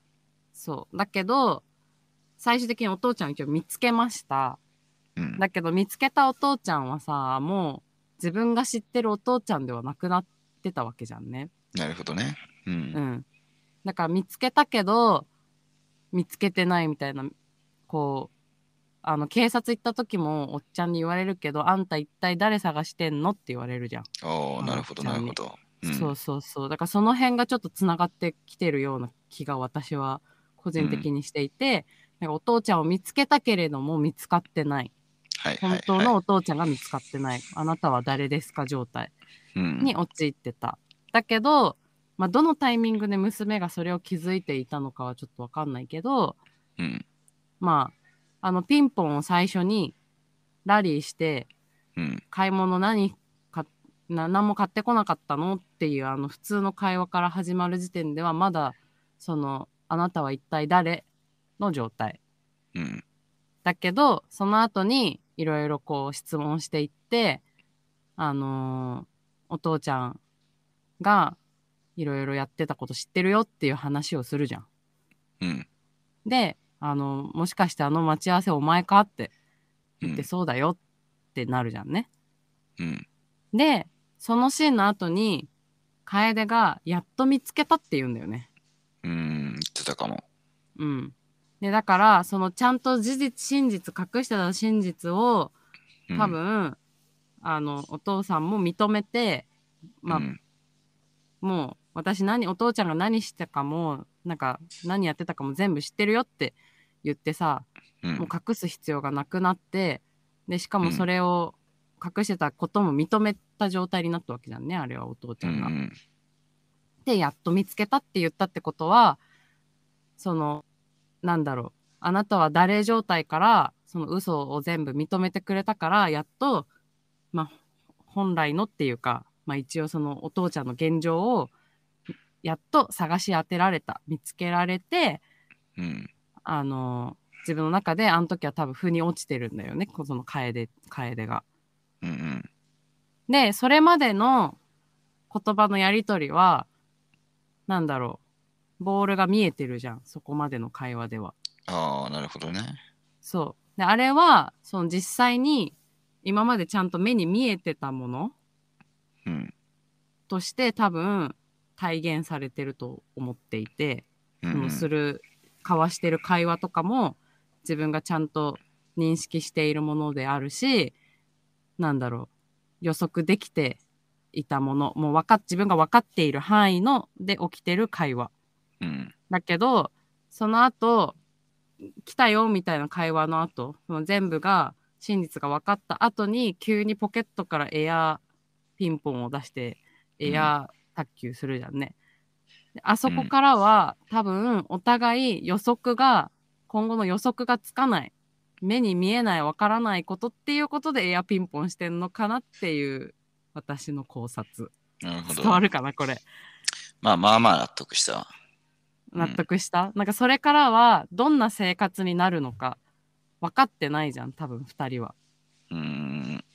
多分あれを楓の中でさ黙ってることもできたわけじゃん、知ってるっていうことを隠してなんかお互い隠したまま生活することもできた。うん。けどそうじゃないっていう選択肢を取ったわけだよね。お互いがその事実を知ってる認めた上でこれから2人で生活していかなきゃいけないわけじゃん。その予測の、さ、うん、捕まったんじゃないの？お父ちゃんは。捕まったと思う？うん。まあ私も捕まったと思う。多分。捕まってるっしょ、だってあれは。うん。捕まると思う。だって、、娘言ってると思う。うん。なんかさ、しかもさ、今思ってみればさ、うん。なんか結構、なんかナレーションがお父さんの声みたいなとこ結構あったじうんうんゃん。うん。なんかそこ、その時もなんかさ、ちょっと自供っぽい言い方だった気がするんだよね。なんか、ああ、なるほど。そう、あれは、私の妻が、じゃなんか私の、私の妻がなんちゃらの時でした、みたいなやつとかさ。ああ、そうだったっけ。そうそう。うんうんうん。でもありえるね。だから自供回想ってことだよね。そうそうそうそう。警誰察に向かって話してるんだよみたいなナなるレーションほど。だったから。で、しかもなんかあうんうんうんの卓球してる時もなんかピーポーピーポーみたいなの来てうんうてさ、んうん。お迎え来たでみたいなうんやってたじゃん。まあ多分あのまま捕まりはしないだろうけど、うん。うん。まあちょっとそこら辺を暗喩してるんじゃないかなみたいな。まあ、あの後だから結局、うん。まあつ娘が通報するっていうよりはだからお父さん説得して自供させてで,、で俺らが見てたあのあの13ヶ月前13ヶ月前編はその後にお父さんがその自供してるやつをこう映像化して見せてるみたいなやつなんじゃないかなって今思ったかな。確かにどこを起点として13ヶ月前って言ってるか分かんないもんね。あれ。ああ、なるほどね。そうね。うん。うん。確かに。いついつから13ヶ月前って別に言ってないもん。うん。で多分本当にその自供してる時の13ヶ月前なんだろうな。うんだから多分。確かに。ありえるね。うん。そうそう。だから私は多分捕まったとうん、思うし、その捕まってからの生活、そのうん。まだあんな中学生とかじゃんね、娘は。うん。予測のできない今後の会話予測のできない今後の生活でうん2人ともわからないっていうのを、まあなんか比喩的に表現してんのかなって個人的には思ったけど、まあそんなとこじゃないですかね。うん。うん。それ以外どんな考察してる人がいるかちょっと気になるけどさうん。そうでもあれもだから良かったなって私は思うけどねあそこに含みを持たせる感じはいはいはい。急に急にエアピンポンするじゃんね急に来たね。うんうん。なんかあれはそうだね。私はそういうことなのかなと、まあ勝手に思ってるけど。うん。まあ、いいんじゃないですかね。そんなところで。うん。ま あ特に異論はないかな。ううんうんうん。えちなみに、チャーリーはないって言ったんだっけ、別に。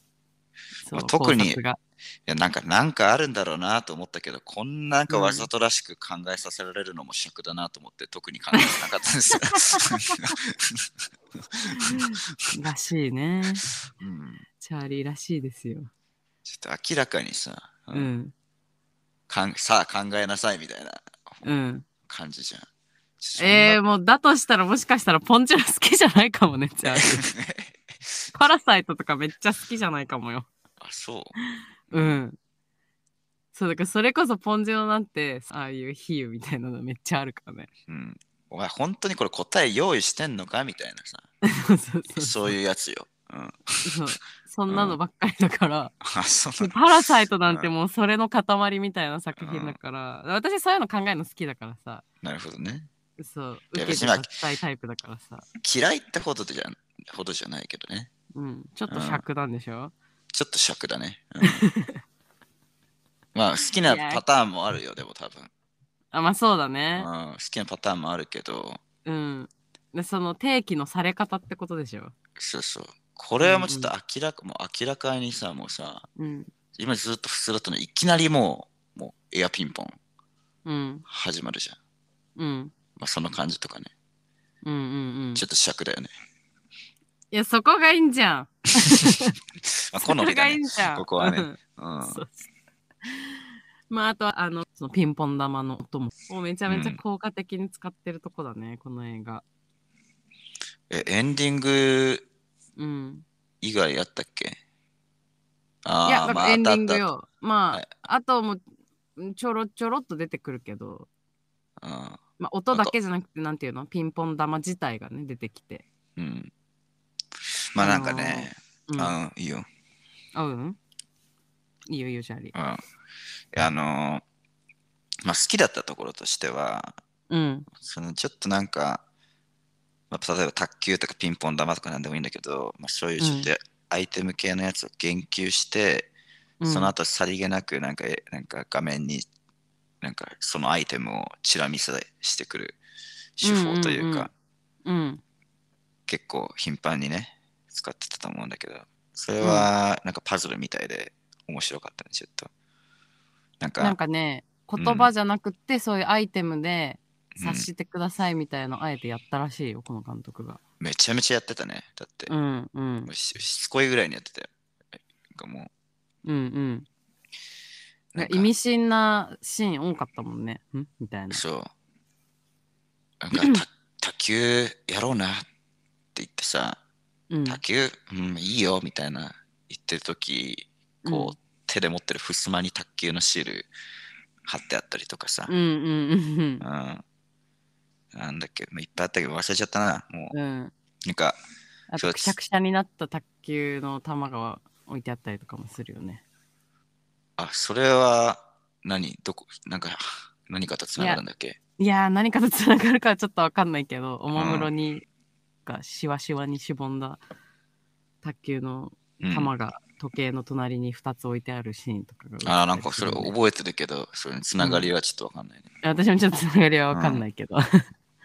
そうあれなんか俺が言ってんのはなんかもっとなんか、あれよ今思い出したけどうん。あの、なんかお父ちゃんな、なんかこの前電車で、あの、指名手配犯見たんやで、みたいな言ってて、爪噛んでてな、とかうんうん、うん。何それ？とか言ってたら、だあうんの後で工事現場行ったらさ、うんお父ちゃんと同じ名前のやつが爪噛んでて、みたいなね、うんうんうん。こいつじゃん、みたいな、そういうやつ。うんうん言及して、ねその後、うん映像でそれが実際に出てきて、みたいなやつ。うんうんうん、いっぱいあったんだよね。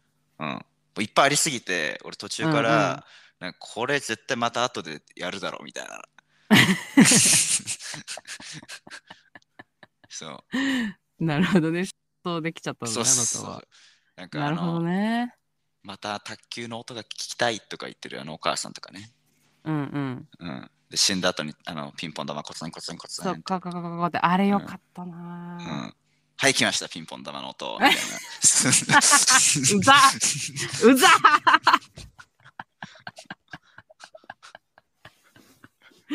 あれめっちゃ良かったじゃんね。まあ良かったけどねあの後に山内がくしゃって踏むのとかめちゃめちゃ好きだったよ、私は。うん。あのね、別にあの予想できたからといって、悪いにはうん悪いって意味ではなくて、意ね。味ではない、意味ではない。うんうんうんそううんでもいやでもさ、うん、気持ちよくもあるよね。あのあのちゃんとそうこうそうそう。あーって出てくる、これはしてくれ。れよっていうのをこうやってくれたみたいなそうそうそうそう。こともでもあるからさ。うん。確かにでももっと意識してみたら多分もっといっぱいあ。って、あ、この後出てくるなって思うようなのが多分いっぱいあったの。そうあのハンマーとかも私さ、そうね。うん、最初に素振りしてんじゃん、あのハンマうん。ー。でも絶対こいつ殺すんだろう、誰かって。そこまで予想したの？うん。だから、でもマ殺ジそうで殺して、だからまあ、頭の片隅に置いといたぐらいよ。うんうんも。ちろん。でも、でもさ、殺す相手がもう一人しかいないじゃん。どう見ても。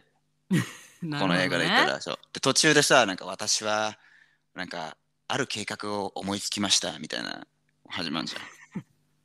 あ、ハンマーで殺すんだね、みたいなね。えー、で、途中で、なんか、あ、なん、なん、あの、殺人犯さん、外になんか誰か来てますよ、つってさ、うん。言うじゃん。え、で、何何？って言って、なんかす、あ、違う、その前だ。そしたらなんか袖になんかナイフみたいなの隠してたじゃん。うん。見えるように。うん。あ、だから、あ、出たよ、ハンマーと思って。そしたらナイフ出てきたから、え？って、あれ？って。ナイフ？みたいな。ハンマーで殺すんじゃないの？ってハンマーじゃない思ったら、そう、これあげますって言って、ああ、なんだ、あげるのかと思って。そう。その後そスーしたら。だから背中にこう合わせて、うんグッズボンみたいなとこから来て、あ来る来るって。来たハンマーって。そんな見方しないでください。ダメです。やめましょいや、でもそれはそれで楽しいよね。う。あなるほどね。それはそれで楽しい。う。うんん。いや、私はもうさ、うん。そういうのあんま考えないでパケーっとさ、うん、あのいやもちろん理解はしてるよ。もちろんね。さっき言ってたやつねっては思ってるけど、あ、うんこれはみたいな視点では見てないからさ、うよくできた作品だなと思って見てるけど。んよくよくできてはいる。よくできてはいると思う。うん。うん。そうね。まあだから、あとちょっとそういうコミカルな感じとかは、やっぱタランティーノを意識してるのもあるんだろうしね。うん。そうね。うん。そう、でも全体的にさ、あの、何使ってる音楽っていうか、うん。まあ音楽か。音楽良くなかったですか？最初から最後まで。そのピンポン玉の音も含め。まあよかったね。だからクラシック最初ク。ラシックから始まってさ。うん。で、その後、あの、楓がさ、万引きしたお父ちゃんのところ走っていくときに、なんか、ドゥンドゥンドゥンドゥンみたいなさ、なんかドラムの音あとか、あれめっちゃ良くなかった。ーまあまあよかったよかった。そう、あのドラムの音、私めちゃめちゃ好きでさ、うん、なんかちょっと怪しい感じと、臨場感がさ、いい感じで。うん。いや、なんて言うんだろうね。ああいうやつね。ね、よなんて言ったらいいの？いや結構結構よくあんだよ。あれ。うんうんうん。なんか映画とかで。うんうん。でもななんかジャンルなのか何なのかわかんないけど、わかんないわ。なんていうのか。うん。効果音でも曲でもないし、もう曲なのか。そう。ちょっと際どいところ。うん、でもな、ねうん、言ってることはわかるわ。うんうんうん。あれがすごく好きだったね。で、最後に、あの、うんエンドロールで、あの、ピンポン玉の音と一緒に、うん。クラクラシックっていうのかな、あれは。が流れる感じ。もうなんか、それはよかった。気持ちよかった、聞いてて。それは確かにちょっと気持ちよかった。うん、あれすごい気持ちよかったね、聞いてて。うん。そうそう。あと、結構さ、長回しもあったじゃん。うん。まあまあ。あった。あの辺は長回し専門家としてどうなの？うーん。まあ、まあいいって感じ。ちょ まあそんな、そんな長くないよね、でもね。あ、そうそう。ちょ、うんちょっと長回しぐらいがいっぱい入ってたじゃん。うん。うちはギリ長回しに入るか入んないかぐらいかな、俺的には。そうそうね。うんあまあそうか、専門家的にはそうか。そうだね。いやでも別にそのカメラワークとかも良かったと思うね、俺的には。そう結なんか構カメラワークも良かったよね、まあまあ。面白いとこ結構あったね。うん。あの、私ね、うん。あの、ごめお、ん。かぶるかな？いいよ。ね言って。あの、お父ちゃんの写真をうん。うん。見せ、携帯で見せてる時のポートレートのシーン。父ちゃんの写真をね違うっぽいね。け携帯で見せてるとき。あの、え？日雇いの、うん。あの、なんていうの？受付みたいなところで、この人探してるんですけどって言って、あの、ガラケーのうんうん。画面にお父ちゃんの写真が写ってて、それがドアップで、その受付の人にその写真を見せてて、うん。で、そのお父ちゃんの写真の方に最初フォーカスされてて、その隣に楓の顔がアップで写ってて、楓の顔は、ああの、ブラー効果になってるんだけど、ーなるほどねその後。に、そう、この人探してるんですけど知りませんかって言ってる時は、最初はお父ちゃんにフォーカスがされてて、なるほで、そど。の後に、いやーみたいな話した時に、楓の方にフォーカスが変わるっていう、うんあのアップのシーンが私は好きだった。はいはいはいはい。うん、ちょっと覚えてないけど、ありそうだなって感じはあ ったのようん、するわ。えチャーリー、どこだろいや、俺のなんかもっと細かいとこだけど、タイプは一緒で、ううん。なんかあの、じじいと一緒にいい景色見に行くとかあるじゃん。みかんもらうんうって。んうん。あはいはいはいはいはい。そうそう。で、見てたら、なんかおもむろにさ、そのフォーカスがさ、手前の葉っぱみたいなところにさ、うん。なんか、そうゆっくり映ってくるんだよね。あの、二人のところから手前の、手前になんか映ってきて、え？手前なんもないじゃんって思ってたら、葉っぱにフォーカス映って、え、うん葉っぱにフォーカスしてどうすんのって思ったら、ポツンってこう、雨が一滴降ってきて、水がねザーみたいなね。うんその後雨降うんってきますみたいな。とかは、る素直に面白いなと思った。そう、あの、どっちもあの、ポートレート効果でさ、うん私もそポートレート効も果っつんだ、それ。わかんない、今適当に言ってる。うん あの、えうんスマホでポートレートで出てくるじゃん、あの写真撮るとき。いや、わかんない。わかんない。わかんない、うん。ポートレート。わかんないけど、うん。そう。あの二つのシーン良かったよね。よかったね。うん。あれは私も、そっちの葉っぱのシーンもね、いいなって思った。あの、ポツンっていう感じが。うん。まあ、タイプは一緒だもんね。手法としては。そうだね。うんうんうんうん。そう結構カメラワークもあの、防犯カメラの視点で映してたりとかね。うん。したりもしてたもんね。オープニングのとこね。そうそうそう、そのうん万引きのところに走っていく時の楓をね。そう、よかったね。カメラワークもまあまあ好きだったし、あとその長回し兼さ、結構うん引きの映像が多かったじゃん。それこそあの、かりんとうのさ、綺麗な海が映ったりとかさ、うん。あの、お父ちゃん、あの、殺人犯見つけたんだって話してる時にうん向こう側からこうずっと歩いてくる親子のシーンとかさ、こうう引き、ん。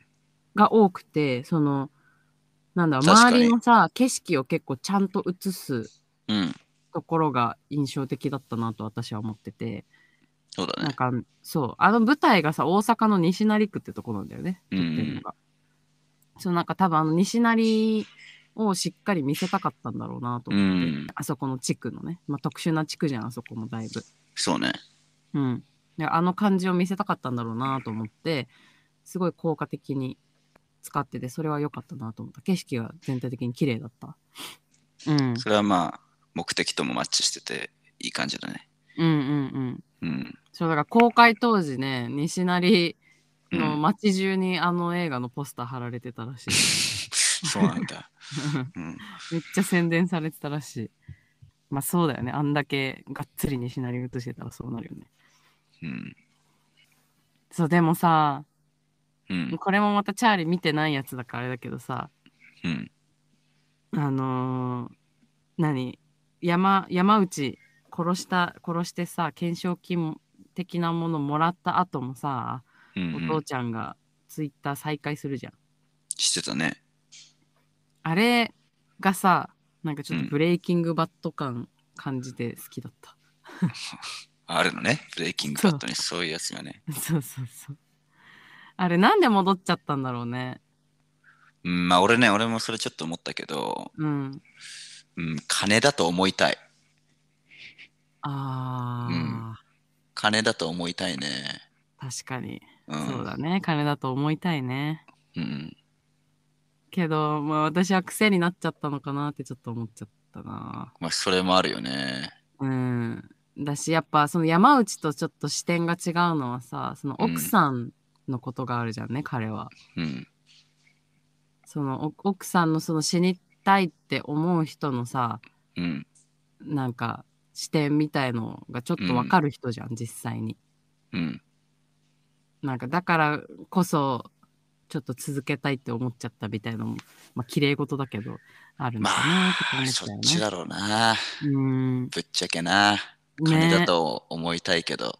そうだよね。うん。いやーそうだからなんかその辺もさああいう山内みたいな人間作り出しちゃうのもさまあうん他の国どうかわかんないけど、まあすごい日本っぽいなって思ったんだよね私は。なんか日本独特の同調圧力とかさうん。なんかこの周囲の目を気にする国民性とかがさああいう人をすごい生みやすい環境になってんだろうなと思ってこの国は。なるほどね。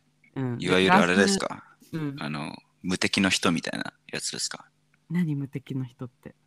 なんかもう、自分の人生なんてどうでもいいから、うん。一人で死ぬぐらいだったらみんな巻き込んで、あ死んじゃおうみたいな無差別殺人とかのね。そうそうそう。アメリカとかでもよくあんじゃん。最近、銃乱射だなんだとかさ。ああ確かに。そう。うんうんうん。なんかさあやっぱりこういう連続殺人って男の人多いじゃん。まあそうだよね。それはね。うん、だしさあの秋葉原の事件有名な事件とかもさ、うんみんなこうネットでは活動的みたいなさ。確かに。うん。で でも、うんえ何？いや、あの、ちょっと思い出しちゃったんでね。あの、何？いや、これは明らかに有料コンテンツですよっていう、あの、そう。ちょいちょいさ、やっぱ見えるじゃん。あの山内もそうだし出しさ。出してたよね。うん。うん。で、なんか変にさ、あの雄弁な感じがあったりするじゃん。あの、なんか二重人格みたいなやつね。あのそうそう、なんか、え、でも僕は、なんだっけ、原田さんのことが心配ですね、みたいなさ、すごいもっともっぽいこととか言って、すごい説得しに来るじゃん。すごい優しいんだよね。そうそうそうそうそう。自分がなんか必要な時は。うん。で普段はなんかか命令口調だったりね、そっけなかったりそうそうそ。うそう。なんかああいう感じもさ、うん。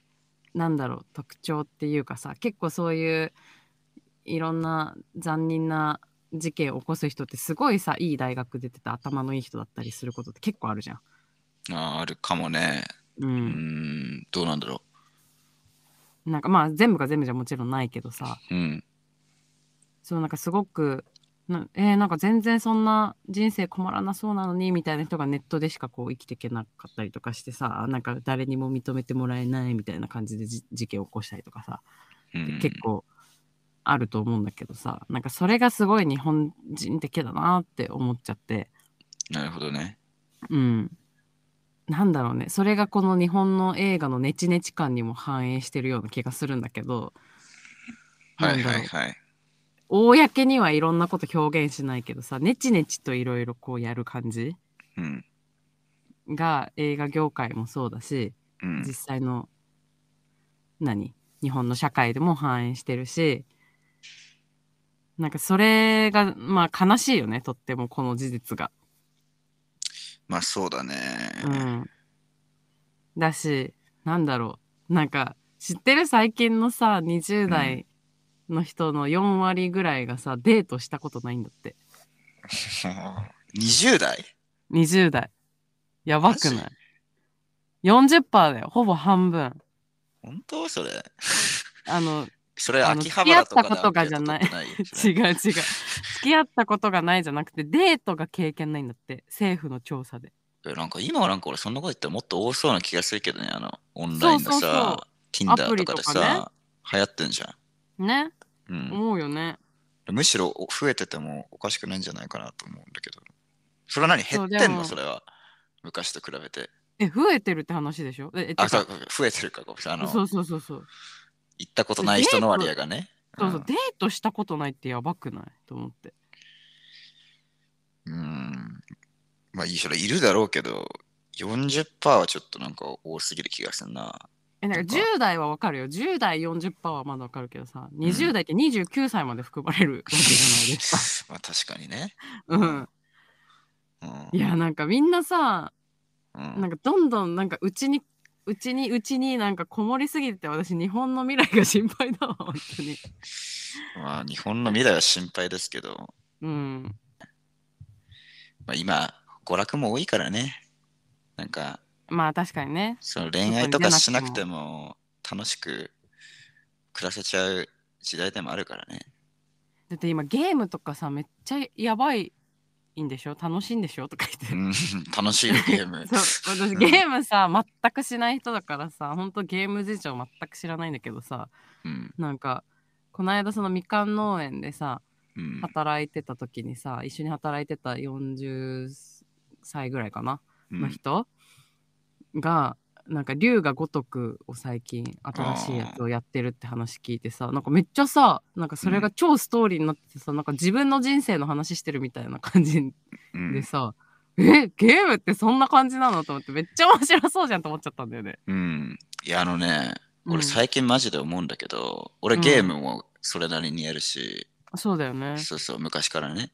うん、で、映画もさ、ずっと見てるんだけどさ、多分ね、ほんともううんいつま、いつ頃とかわかんないけど、ほんとうん10年とか20年とか30年とかいつになるかわかんないけど、まあそのうち、多分この、何？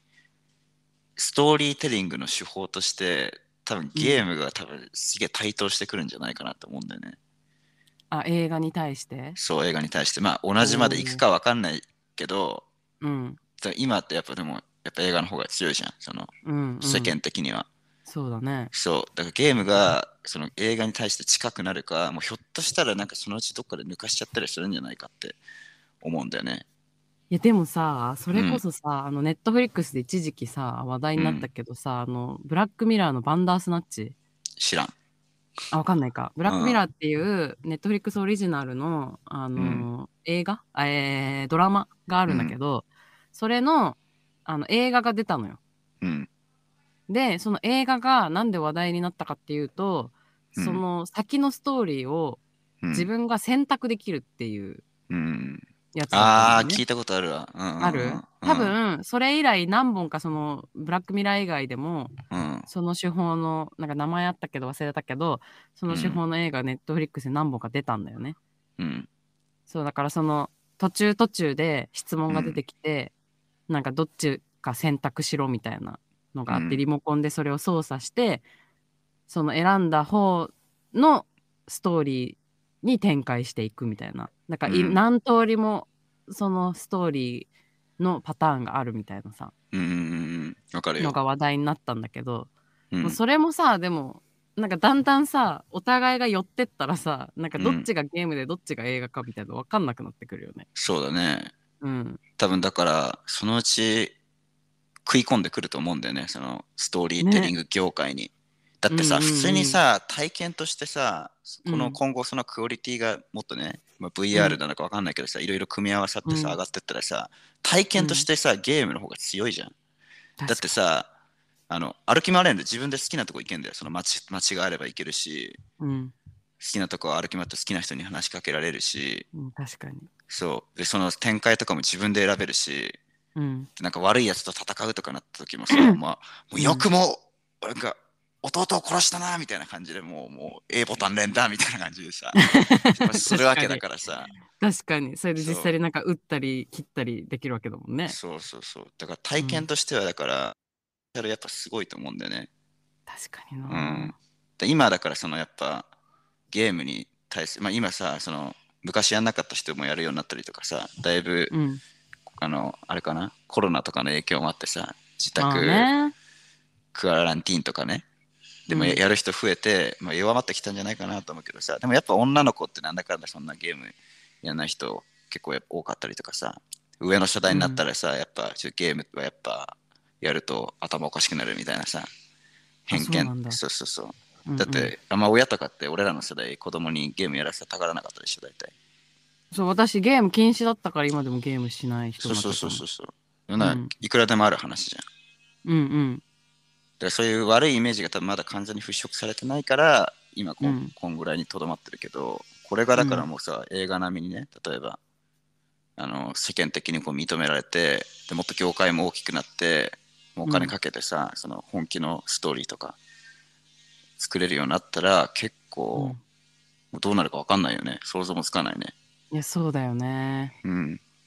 いや、なんか、その龍が如くの話聞いたのも、ちょっとうん興味をそそられた一因でもあるんだけどさ、もう一個さ、うん。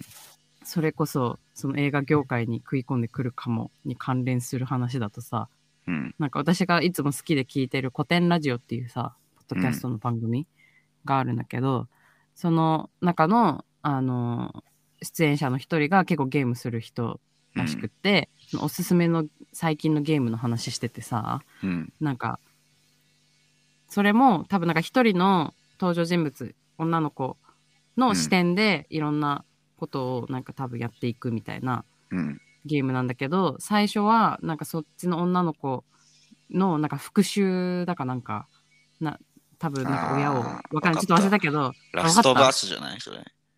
かな多分。最初はその女の子視点でゲームを進めていくんだけど、それが一回終わると、もはもう一人のうん。反対側の子の視点でゲームを進めて反対側っていうん。なんかちょっと詳しいこと忘れたからなんとなくで話すけどいや、そうです。絶対そうだわ。えそラうその女の子がね。うん。そんな感じのゲームなの？うん。なんかなんか最初はそ最初にさプレイしてる女の子に感情移入するけどうん。片やもう一人のこの立場でゲームしてみたらなるほどだからこんなことしたんだうんみたいな感じでこっちの方に感情移入するようになってどっちの気持ちも分かったらものすごい複雑な気持ちになるみたいうなさ、ん。ゲームがあるって話を聞いてなんじゃそりゃって思ってうん。ゲームってそんな世界になってんの？って思っていや、最近ね、すごいよ、ほんと。ねえすごいよねそんな体験、だって今までそれこそさそんなの映画でしかできなかったじゃんドラマとかうん。なるほどって思ってうん。ちょっとやってみたいって思っちゃったんだよねうん。いや、まあ、ポテンシャルあると思うわ、ゲームは。そうね特にこれから。でうん通信とかもできちゃうわけじゃん、ゲームってそうだよ。うん。ね そうだよ だからさうん。本当にさ確かにさ家から出なくてよくなっちゃうよねそうそうそうそう。うんまあ逆にゲームの中でデートしたりすんの？それはないの？いや、多分あるよ、全然ある。その、あるんだそれこそオンラインゲームとかでさ、うんうんうん、ゲームの中で結婚したりとかするやつもいるからね。そのえゲーム上じゃなくてそのゲームを通して実際に結婚するってこと？いや、まあ、ゲーム、ゲーム上よ。あゲーム上でね。そう結婚っていうシス設テムがあって、ね。う。んうんそう、なんか本当に相手は男か女かもわかんないのに、なんか、うん。そうゲーム内で結婚しちゃったりとかね。なるほど。うん。でも、あれでしょ、それでもあるでしょ、そのそれこそゲームで出会って、リアルライフで結婚みたいなのも今時ね。多いんじゃないの？多分。確かにね。いやーまあすごいことだけどうん。なんかまあそれでさそれこそそうやってなんかゲームの中で結婚するとかさゲームを通して結婚するで、ハハッピーが生まれればいいけどさなんかそういううテクノロジーの発展しすぎでねうん。心の闇 大きくなる人増えたら嫌だよね。とは思っちゃうけど、うん日本人は気をつけないとね。確かに。塞ぎがちだからそうだ本ね。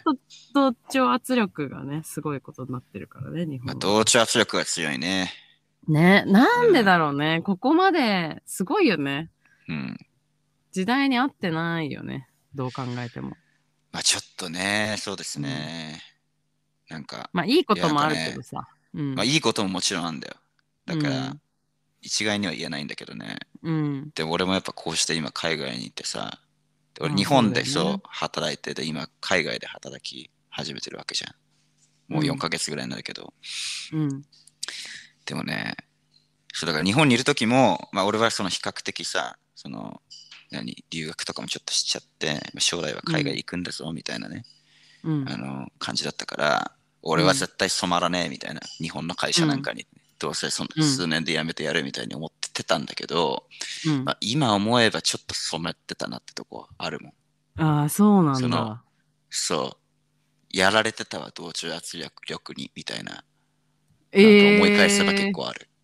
なるほどそれはうん。そ同調圧力の雰囲気分かってて乗っかってあげてたわけじゃなくってやられちゃってたの？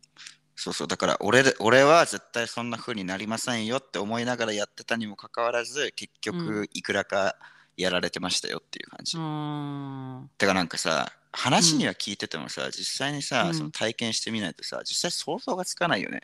あのどこがさ、あの、うん世界と比べて違う、世界っていうかさ、海外の国と比べて違うのかとかさ、うん、なんかそうだなんね。効率が悪いとかさ、なんかうん無駄なことやるとか産業するとかなんかいろいろ、まあ、話には聞くけどさ、実際自分でその海外で働いたなんか経験とかがなかったらさ、うん。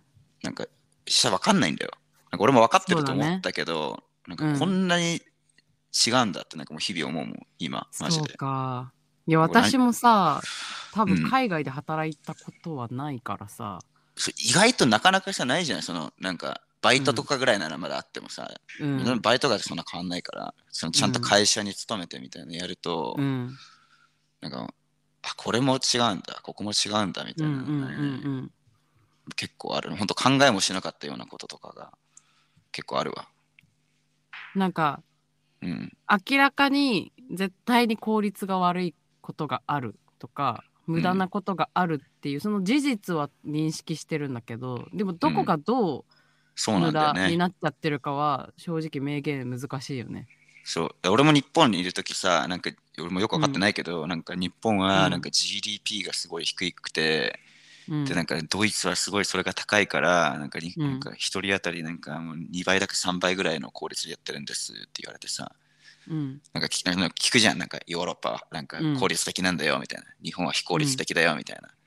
うん。よく聞聞くけどさ、俺も日本にいるとき必死に働いてたけどさ、いや、うん。さすがにお前いくらこれ効率がいいとか悪いとかの問題で、なんか、今俺がこれが必死になってやってるやつをなんか2倍、3倍のスピードで人ができるわけねえだろとか、うん。まあ思ってたんだけど、ちょっと誇張してるだろうなと思ったんだけど、うん。なんか、ちょっとあるかもって思うわ、今、マジで。それは何？なんかこう具体的にこうこうこれがこうでって説明できるっていうよりはもう肌でな何かを感じてるって感じ？うん、まあそうだね。だってさ、うん残業ないんだよ。うんそう。日本にいる時俺も何時間もさ、あの、残業してさ、当然のようにうんやってて、それれでも感じだったのに。なるほどねそう。でまあ、ちょっと、ちょっと似たような仕事でもあるんだけどさ。うんなのに、こっちだったらなんか、もう残業って概念すらないからね、そもそも。むしろ早く帰っちゃうから、終わったら。それはなんだろう、途中でも時間だから帰るじゃなくて時間内にちゃんと終わってるってこと？いや、それ全部終わってるよ、もうう。別に、あ、これもう終わんない、残業しなきゃってなったことが、まあ、そもそもない。なるほどねうん。だからもう俺もよくわかんないわ。なんか、ここがとか言われると。なんで日本人ってさこんなに多分世界で一番よく働くみたいなさうん。人種なのにさこんなにうん終わんないんだろうね。うん。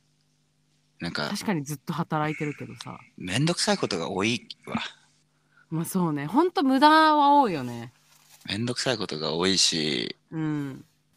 もう良くも悪くも慎重だからさ、なんかき、うんうん。きなんか既存のものをやっぱり変えましょうってなるとね、ちょっと、まあ、最最終的に変わるまで時間かかったりするからね。うんだしまあよそれこそ同調圧力でさうん。なんか一人が変なこと言ったらねそうそうそうそうお。かしなことになるからみんな言わないじゃんね絶対まあ、もちろん、それがよく働くケースもあるとは思うんだけどね。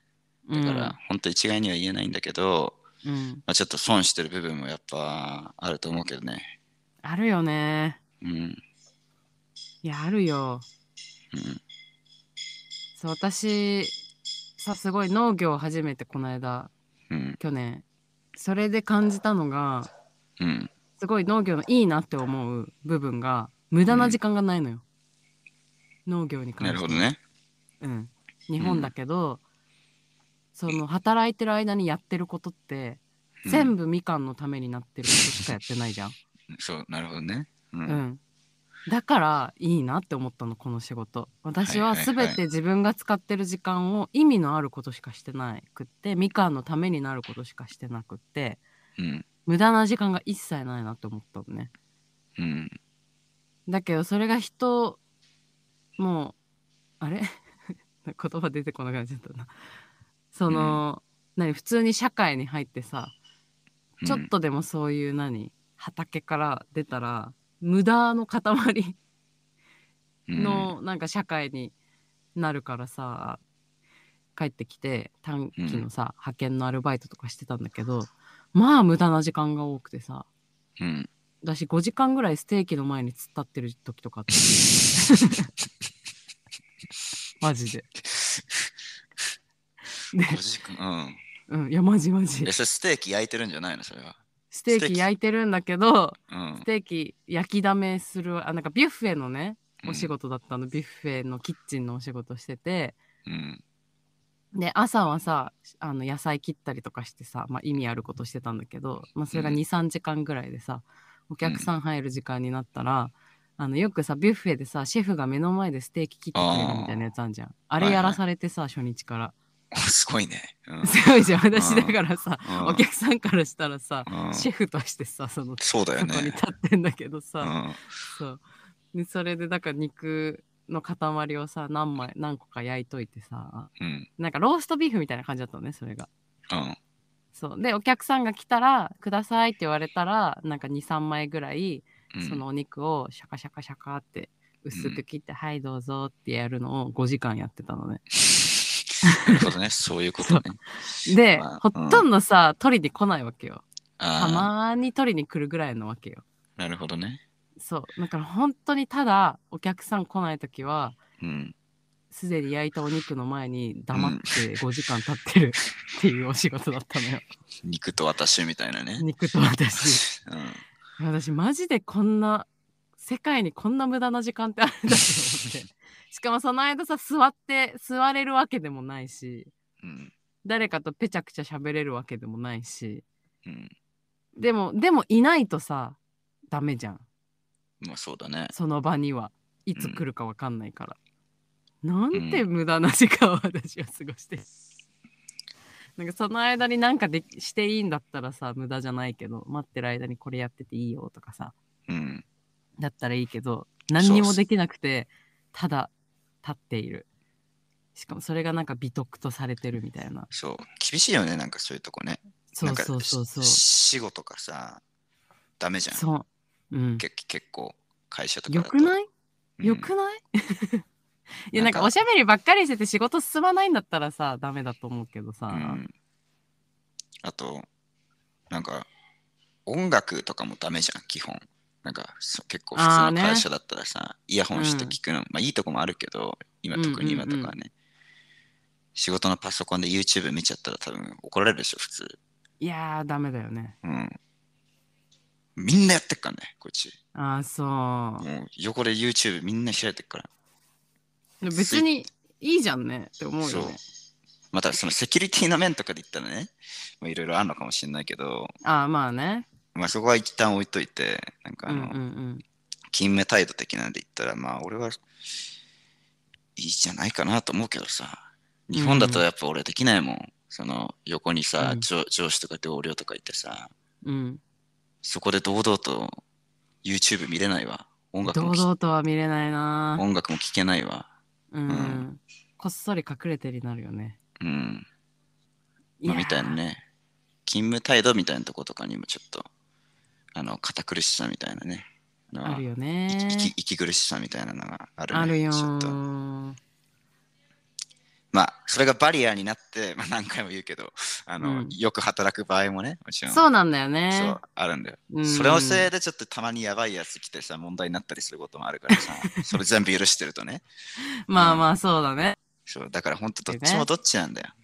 うん、まあだけどちょっと日本は閉鎖的すぎるよね今の時代には、うん、かなって思うね。うん。まあ特に周りとっていうのも比べる、ると、うん。うん。ちょっと見直してもいい部分ってあるんじゃないかなとは思うかな。ね。えうん。そう絶対になんだろうね。それやっぱ個人っていうもののさうん、重みみたいのがちょっと日本には疑問が残るよね。個人の重み？何それな個人が集団としてのさうん。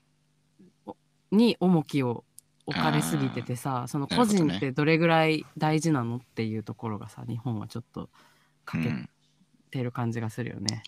ちょっと確かに極端かもしれないね。うん、なんかなんか自分と向き合うみたいな時間がさないじゃん。ないね。そう社会に出て出たらさもう忙しそれこそ忙しすぎてさうん。ないしうん、学校でもさそんなこと誰も教えてくれないじゃん一番大事なのに。うん、そうだね。うん。そうだからあのーチャーリーの奥さんとも一回この話したことあってさうん。なんかまあ今だいぶさそういう言葉がネットでも見られるようになったけ？どあのセルフラブ的なねうんうん。ことはいが、はい。そのチャーリーの奥さんも日本ではなんかそれって日本でどれぐらい大事にされてんの？って質問された時に、えーされてない、あんまないね。そうされてない。どれぐらいっていうかされてないみたいなさ、うん。うんそんなこと教えてくれる人が誰もいないみたいなさ、他人に迷惑かけないようにってのが一番、そうそうそうそう。大事大事だからね。思っちゃうしね。それが結構強いよね。ね。そう人に見られ、なんか変なやつって思われたくないとかさ。うんうん。人に迷惑かけたくないで結構いろんなことが制御されるじゃんねそうね。うんでやっぱなんかこういろいろこう抑えられて制御されて押しつぶされてみたいな結果うん。日本はこういうさなんかじめっとしたうん。人間がたくさんできるし、そうね。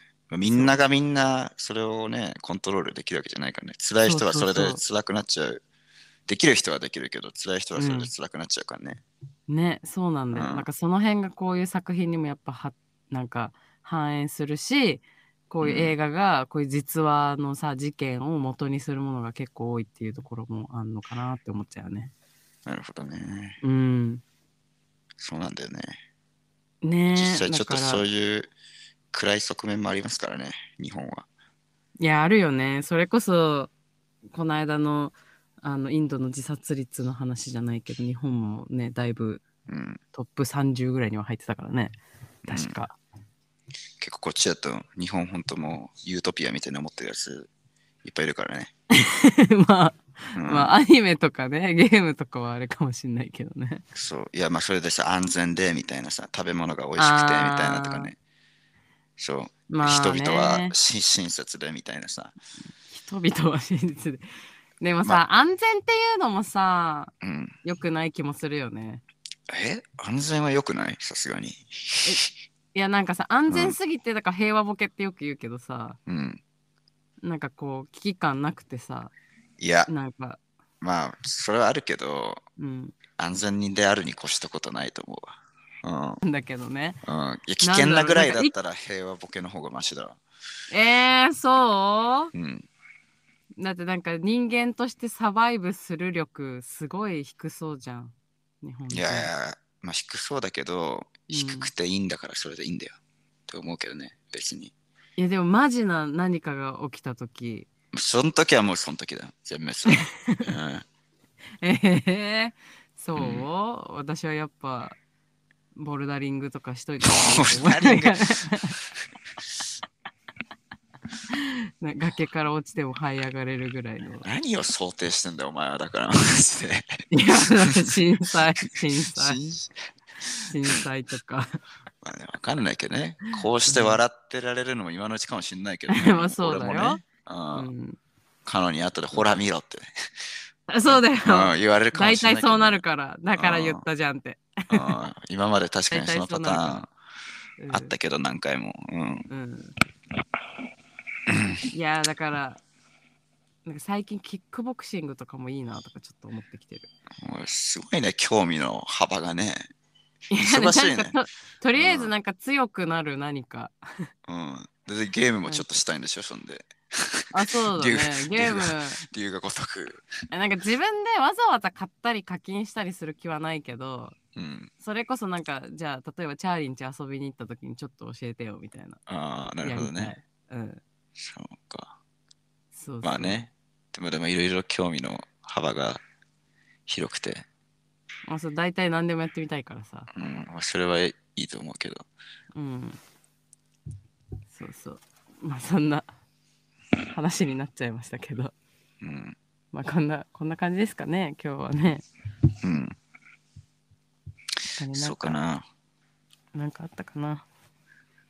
じゃあ俺ら今メモってるやつだと2つあんだけど、うん。小ネタ。小ネタ、はい。うん。まあ、関西弁じゃん、こいつら。うんうんうん。で俺のちょっと聞きなじみのなかった面白いなと思った関西弁2つピックアップしたんで聞いてください。うん。あの警察まず、警察。うん。うんポリス、ポリさん。ああ、ポリさんって言ってたね。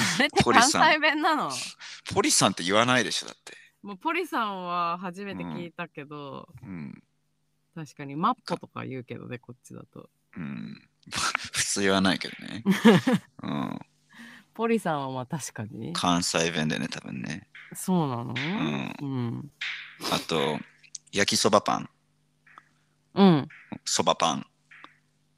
ああ、そばパンって言ってた？そばパンつってたね。あ、マジで？うん。いや、ただ短縮しただけじゃなくて。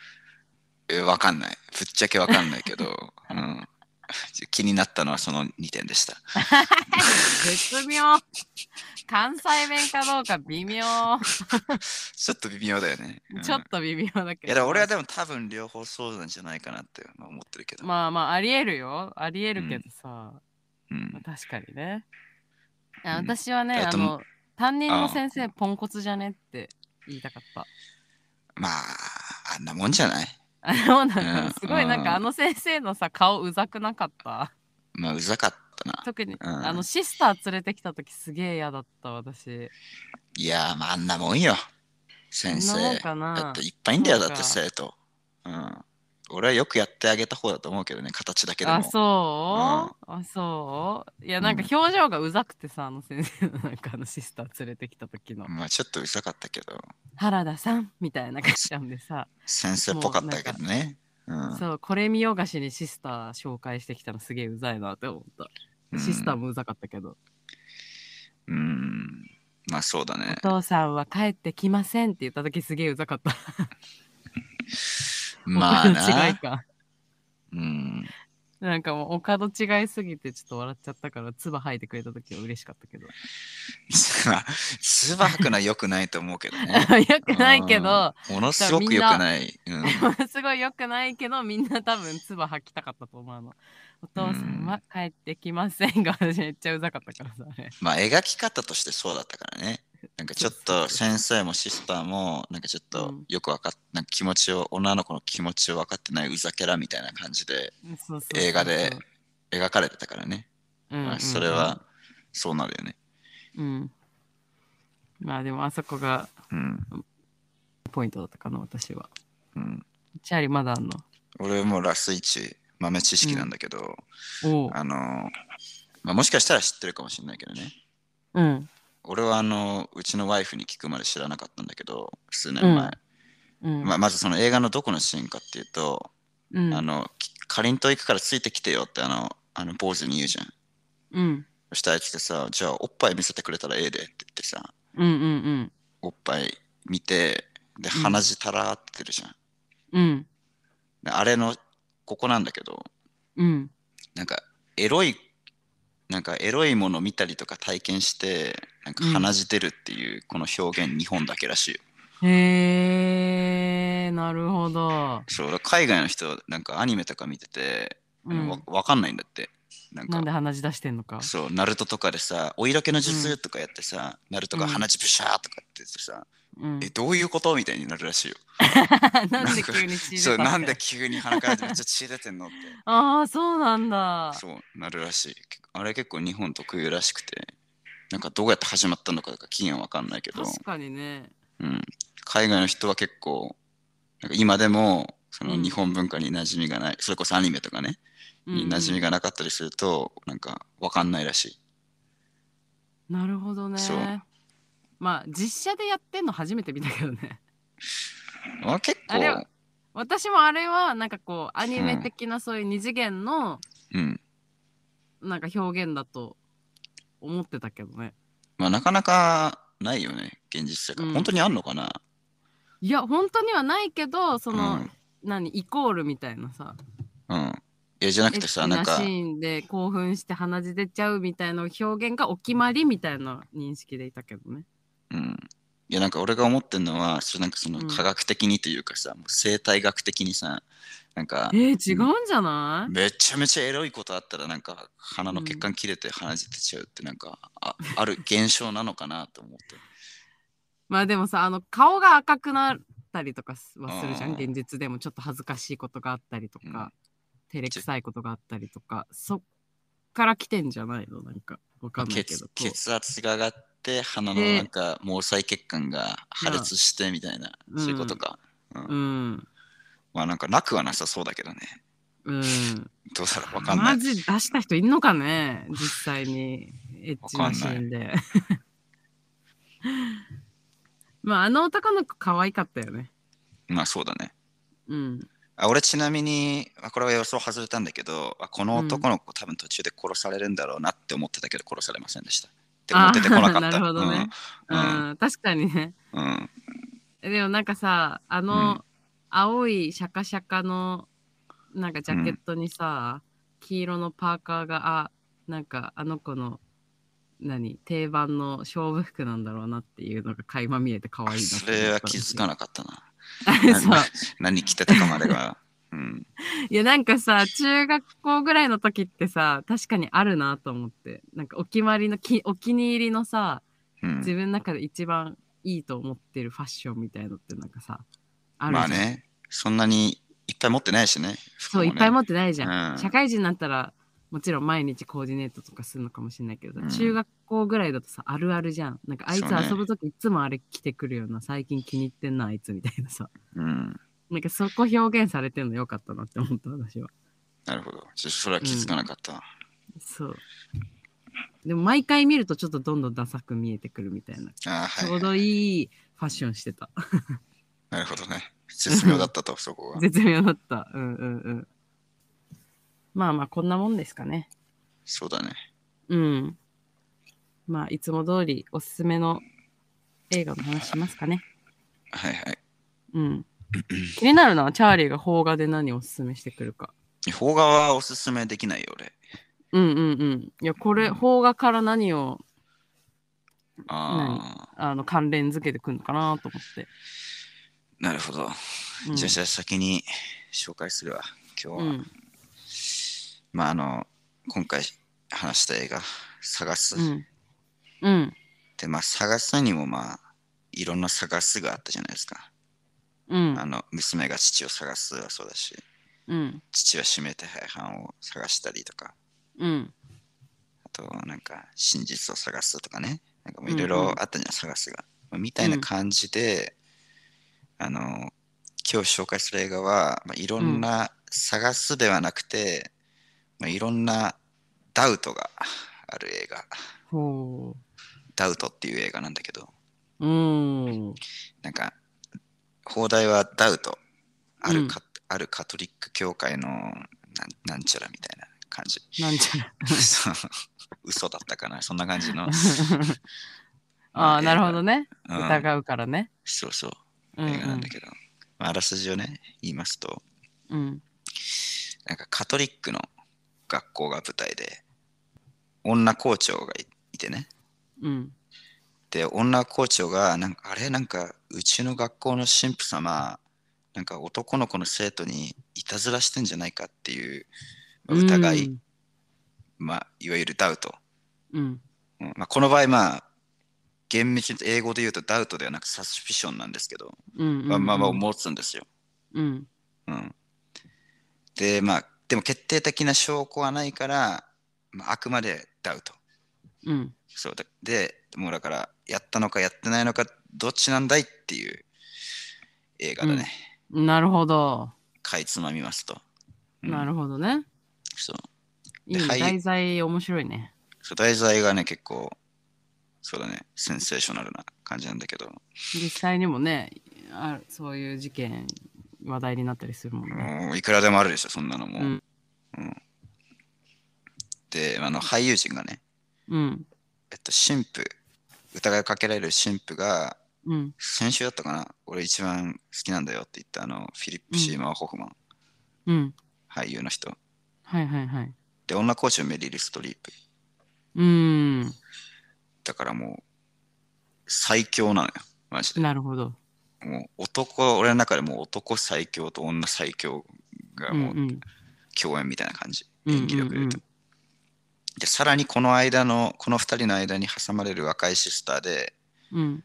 あのエイミー・アダムス。わかるうよね、多分。ん。うん。魔法にかけられての。うん、あ魔法にかけるの？うん。そうだね。まあ、いろいろ出てますけど。うんうんうん。あの人ですと。うん。で、これマジでね、演技合戦がもう半端じゃない。うん。えー。最強すぎて。うんフィリップ・シーモア・ホフマンとメリル・ストリープなんてマジで最強だから、うん、でも演技うまいはずのエイミー・アダムスがもうかわいそうになるくらいのもう布陣なんだよね。うーん。でもだけ、ど、エイミー・アダムスも結構負けてない。負けじとも食らいついてる。うんうんでも3人ともすごい。うん。なるほど。でも多分プレッシャーはやばかっただろうね。多分その撮う影当時。エイミー・アダムス、ちょっと顔出てこないな。調べよエイミー・アダムス俺好きなんだよね。かなり。あの、女優としても。う。ゴーンガールの人かと思っちゃった。ゴーンガール誰だっけな？あれ、ゴーンガールじゃなくて。あ、こっちね。はいはいはいはいはい。あ、はいはいはいはいはいはい。わかったわかったわかったわかそうった。エイミーいっぱいいるからね、映画界。うん。そう、わかんなくなるんだよね。この人ね、いい演技するよね、確かに。そう。あんまたくさんは見たことないけど。女としても結構もう好きだね。うーん。はいはい。うん、女としてもね。結構好き女として。も女優としても。うん。なるほどね。まあちょ、っとアブリル・ラビーに似てるよね、この人。うわー、やだー。似てると思っちゃった、今言われて、ちょっと。似てるよね、ちょっうんと。ま、目の周り囲んだら一瞬あれってなるよね。うわー、やだやだやだやだ。めっちゃ嫌な気分になった。なんかす、まあいいや。うん。いや、言わない方がいいよ、多分。うんま まああ、そんな感じ3人での演技がいいのね。そう。でうんいろんなダウトがあるってこと？この映画の中で。もういろんなダウトが出てくる。もちろんその、あの、さっき言ったね、あらすじで、女校長から神父に対するいたずらしてんじゃないのっていう、まあ、ダウトとか、うんうん。まあ、他にも、そのエイミー・アダムスはやっぱ間に挟まれる。でも、片や神父様、で、片やその学校の校長先生だし、うん。で、まあ、神父様も、いや、俺は違うよ、違うよって。で、メリルス・ペア絶対やったって言って間に挟まれるわけだから、うんうん。もうなんかもう、クロスダウトみたいな、どっちを信じたらいいのみたいなな状況、板挟みみたいになっちゃうわけ。はいはいはい、はいまあ、とか、まあ、他にもいろいろ出てくるので、うん。うんまあ、ラストシーンとかもね、俺はすごい好きなんだけど、なるほど。まあ、ちょっと自分の目でぜひお確かめてくださいよと。なるほど。うん、いつぐらいの映画なのこれ？多分そんなに古くないって10年ぐらいじゃないかな。わかんない。うんまあそうだね。エイミー・アダムスってうん、ことはそんな感じするね。10年前後だと思う。うんうんうん。なるほどね。うん、いいね。面白いですよ。うん。ベリル・ストリープってさ、うん。やばいよね、こいつね。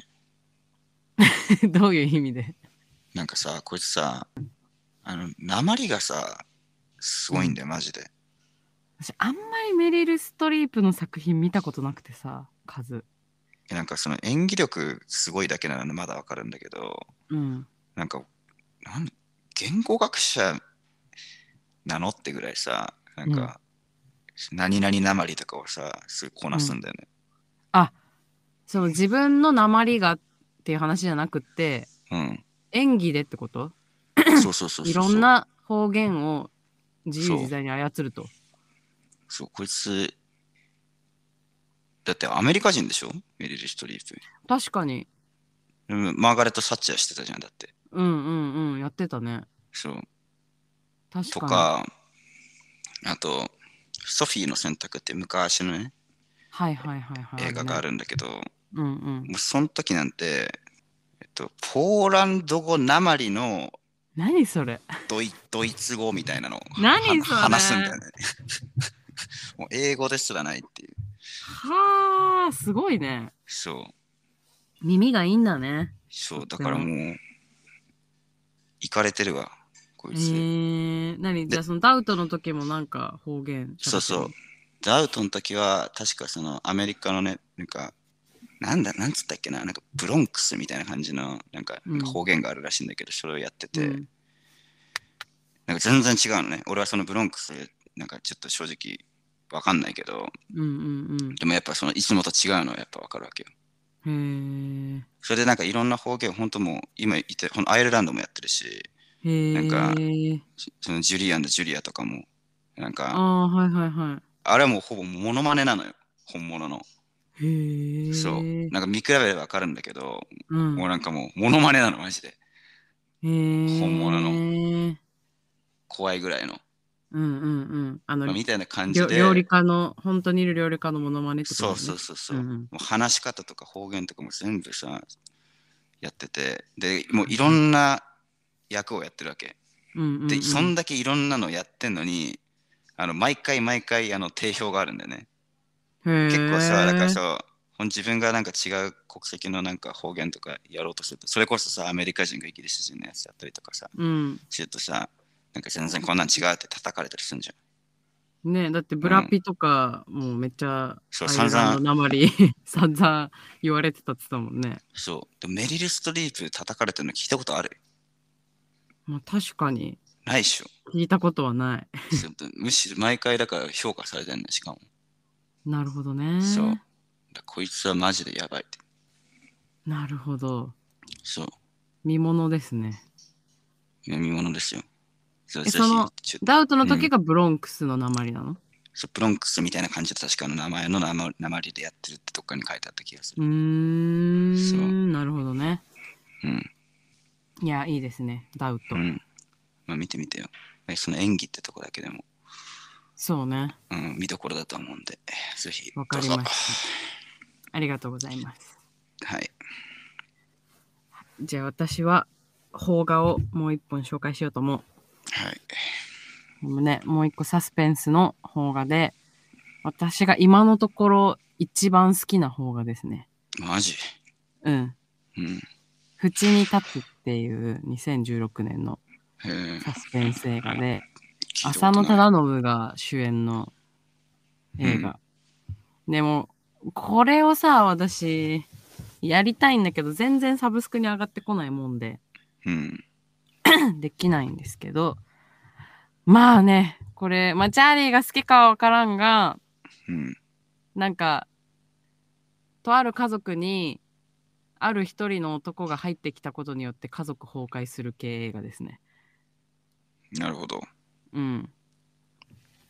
うんと、なんかその、まあメインで出てくる家族が、うん。まあ夫婦と、ち,、まあ、ちっちゃいというか、まあ、10歳ぐらい、10歳か、10歳の娘がいる3人家族なんだけど、うん。この家族が、なんか金属加工工場を、あの、営んでる、小さく営んでるうん家族なんだけど、その、そこ、その家族に突然、その夫が見ず知らずのなんか知り合いだっていう男を家の中に連れ込んできて、なんか空き部屋を勝手に貸して住まわせるところから始まるうん。映画なんですけど、なんかどうやらこの男はつい最近まで服役してた男。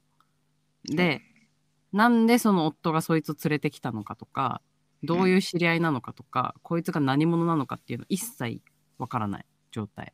うん。で、無理やり、無理やりっていうかもう、もう強制的に、もうすでに家に呼んでるから、うんもうかくまうしかなくなって、まあ、強制的にその男を家に連れ込むんだけど、その、奥さんの方はすごい敬虔なクリスチャンなのよ。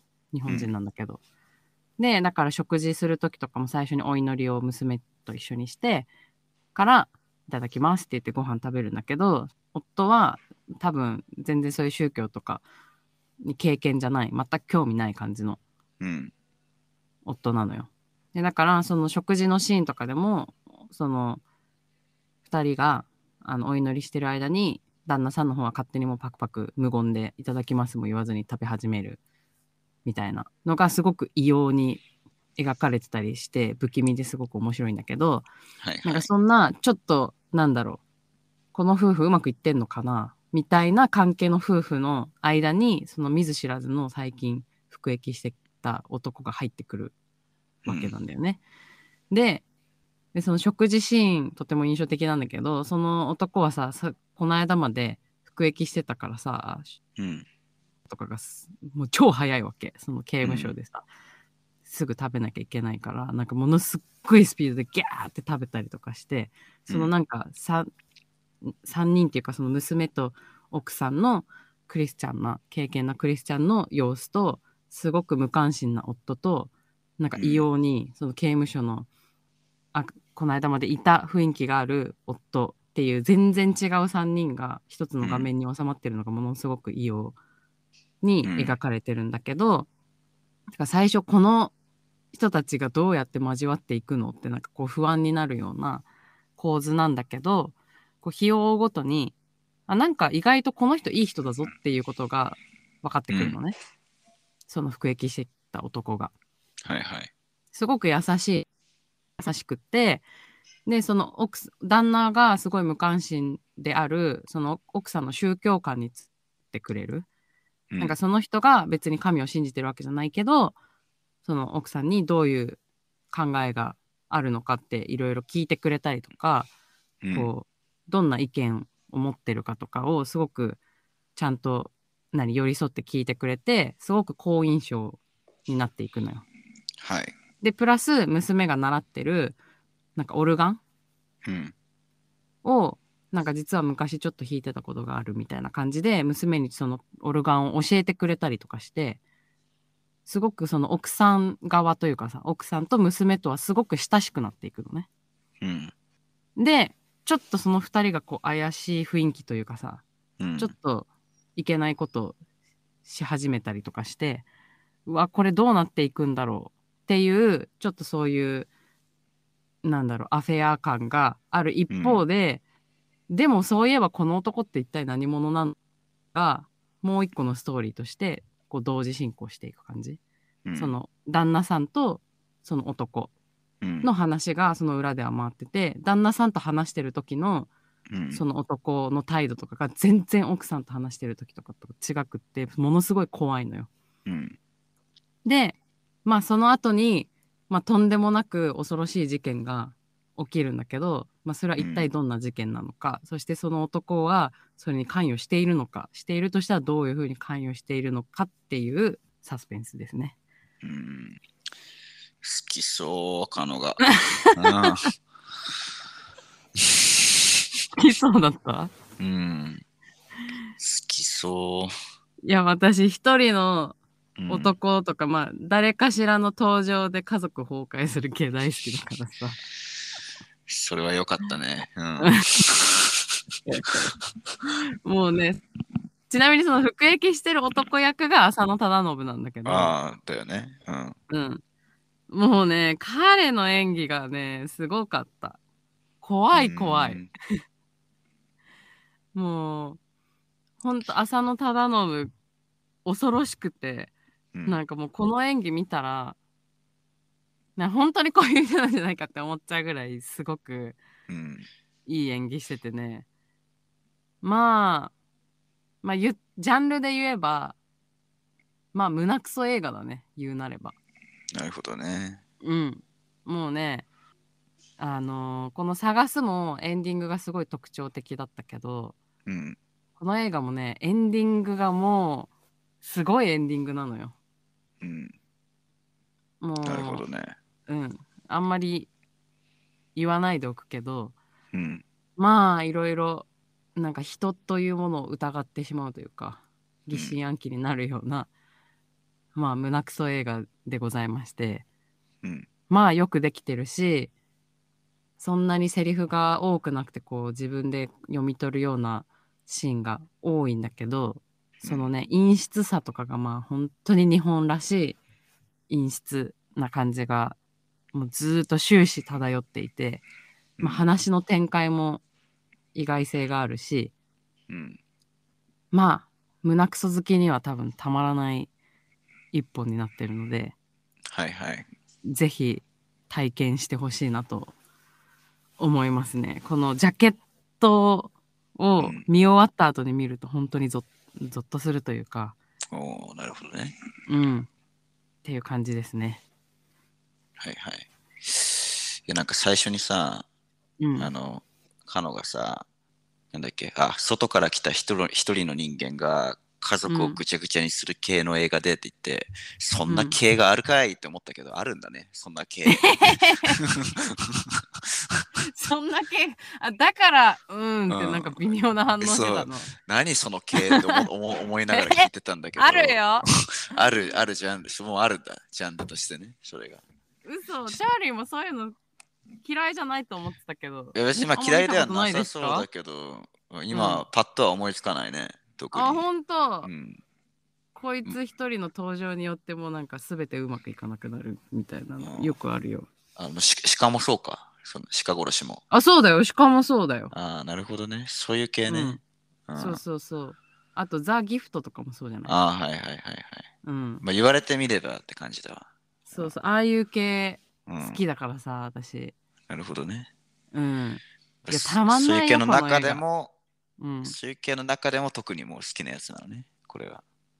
もうね。うんい。や、なんか、まあ、探すとかは、割とこう社会派っていうかさどっちかっていうとねもうちょっと問題提起するような、もうちょっとエンターテインメント性も高くてうん。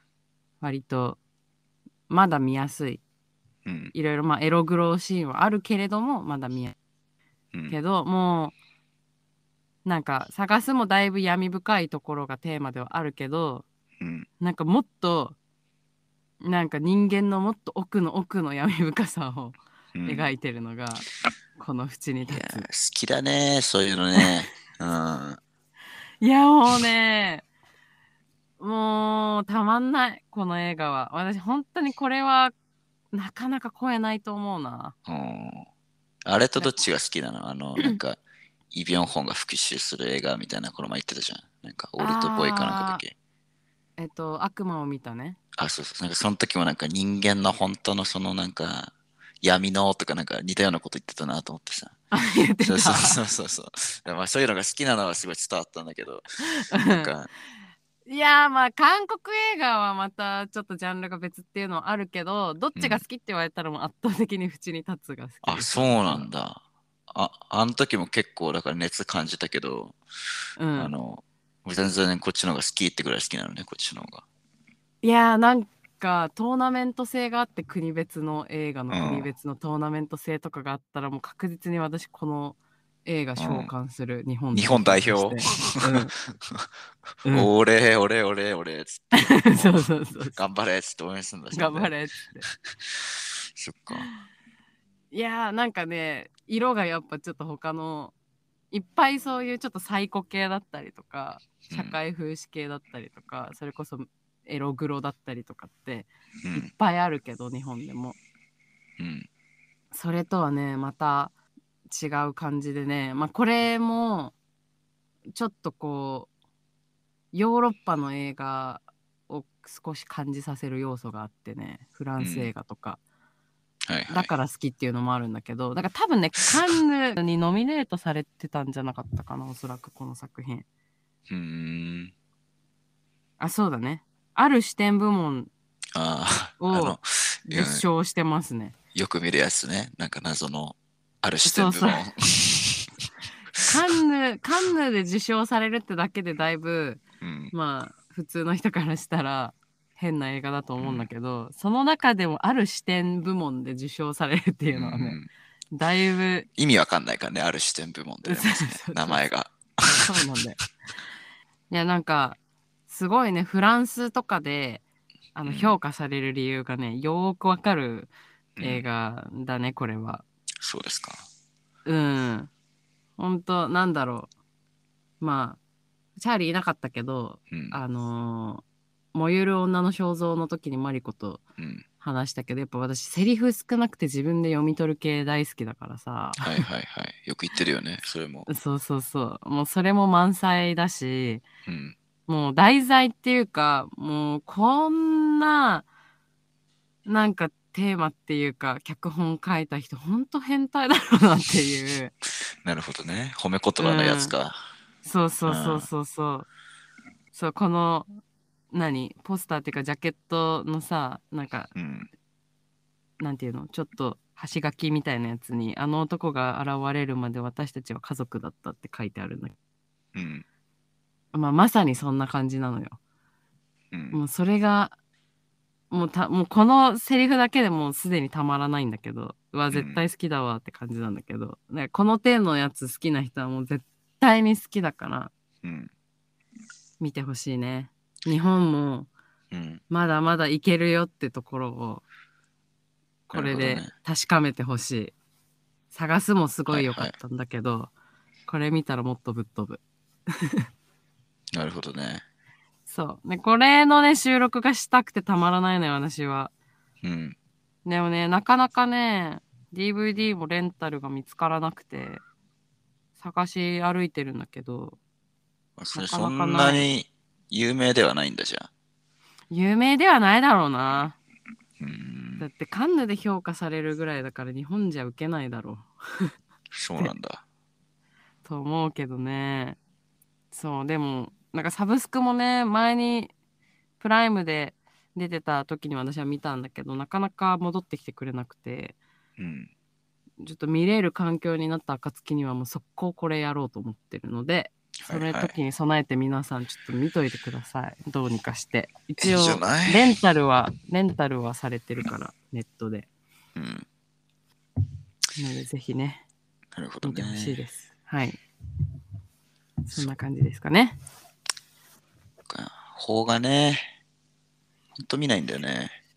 なんかそうまあ、だね。なんかこれをきっかけにもうちょっとチャーリーに見てほしいなとか思ったけどあんま響かなかったもんね探すはまあね。いやまあね、まあうん見れば大体まあ、その、おすすめされたやつとかはさ、あまあそこそこ面白かったなとか、あこの理良かったなとか、まあなることあるんだけど、うん。なんかもう、わかんない俺でも。なんかあんま見る気しないんだよね。なんか、なんでなの？その理由気になるわ。俺もよくわかんないけど、あそうなんだ。でもなんか、いいんじゃん、なんかさ、うん。サッカー好きな人でもさ、うん。なんか J リーグは見ませんみたいな。なんか、ヨーロッパリーグだけ追ってますみたいな人いるじゃん。へえ結構。うんうんそういうもんだと思うわ。よくわかんない。だから映画自体は、サッカー自体はまあもちろん好きだから、うん別にその J リーグの試合見たってさ、まあ、それは面白いんでしょうけど、うんでも、普段は見ませんよみたいな。うんうんよわかんない。そんな感じ。特にこれといった理由はない、別に。いやあのそのシオンとかも見ないの？チャーリーまあ、昔見たよ。なんか、ちょっと。うんうんうん。でもなんか、どれ見たかももうでも別に忘れ忘れちゃった。うんもうんう印象にも残ってないとうん。なんかまあ、面白かったような気もするけど、なるほど覚えてないな、正直。伊坂幸太郎作品も見てない？多分見てないと思う。見てないんだ、うん。まあでも確かにチャーリー好みではなさそうだなもう好みとか以前の問題にさ、なうんもうまっさらなんだ、今マジで。俺全然見てないから、マジで。まあそうかうんこ。の探すぐらいってことねそう思い。出せるのはまあ、ちょくちょく見てたけど、本当もう、記憶から抜けてるね、大体。あ本当うん。昔すぎて。まあまたちょっと別の方向で方がやりたいね、あそれこそだから湯を沸かすほどの熱い愛見た方がいいよそう。まああれはすごい有名だし、うん。あれだったらワンチャンチャーリーも見やすいかもなるほど。うんまあ多分、ポッドキャストでやるんだったら見るかな。それ、よまあろそうだね喜んで。うん、うん。そうだねうん。やっぱね、きっかけがないとね。うん人気あるでなかなか作品だし見ようっていつかうん。そうかならないんだよやーちょっとね。邦画の良さも伝えたいなけど私が好き邦画がことごとくチャーリーにはまらない可能性は大いにあるなうん。まあわかんない。まあでも逆に言えばうん無限の可能性秘めてるとも言えるからさ。まあねまあね、うんちょっとよろしく頼んだわ。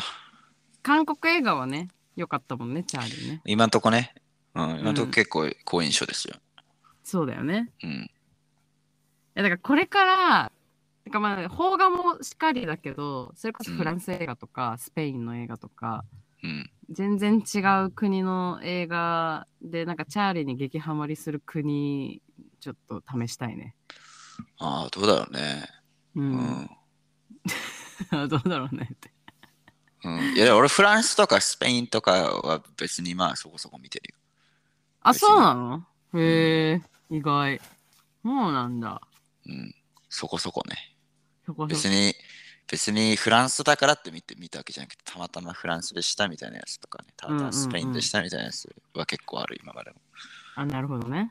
うん。あとは、あれだな、イスラム圏の映画とかチャーリーが好きかどうかとか気になまあ、るしそれは全然見てない。ね。ねうん。そうだよね。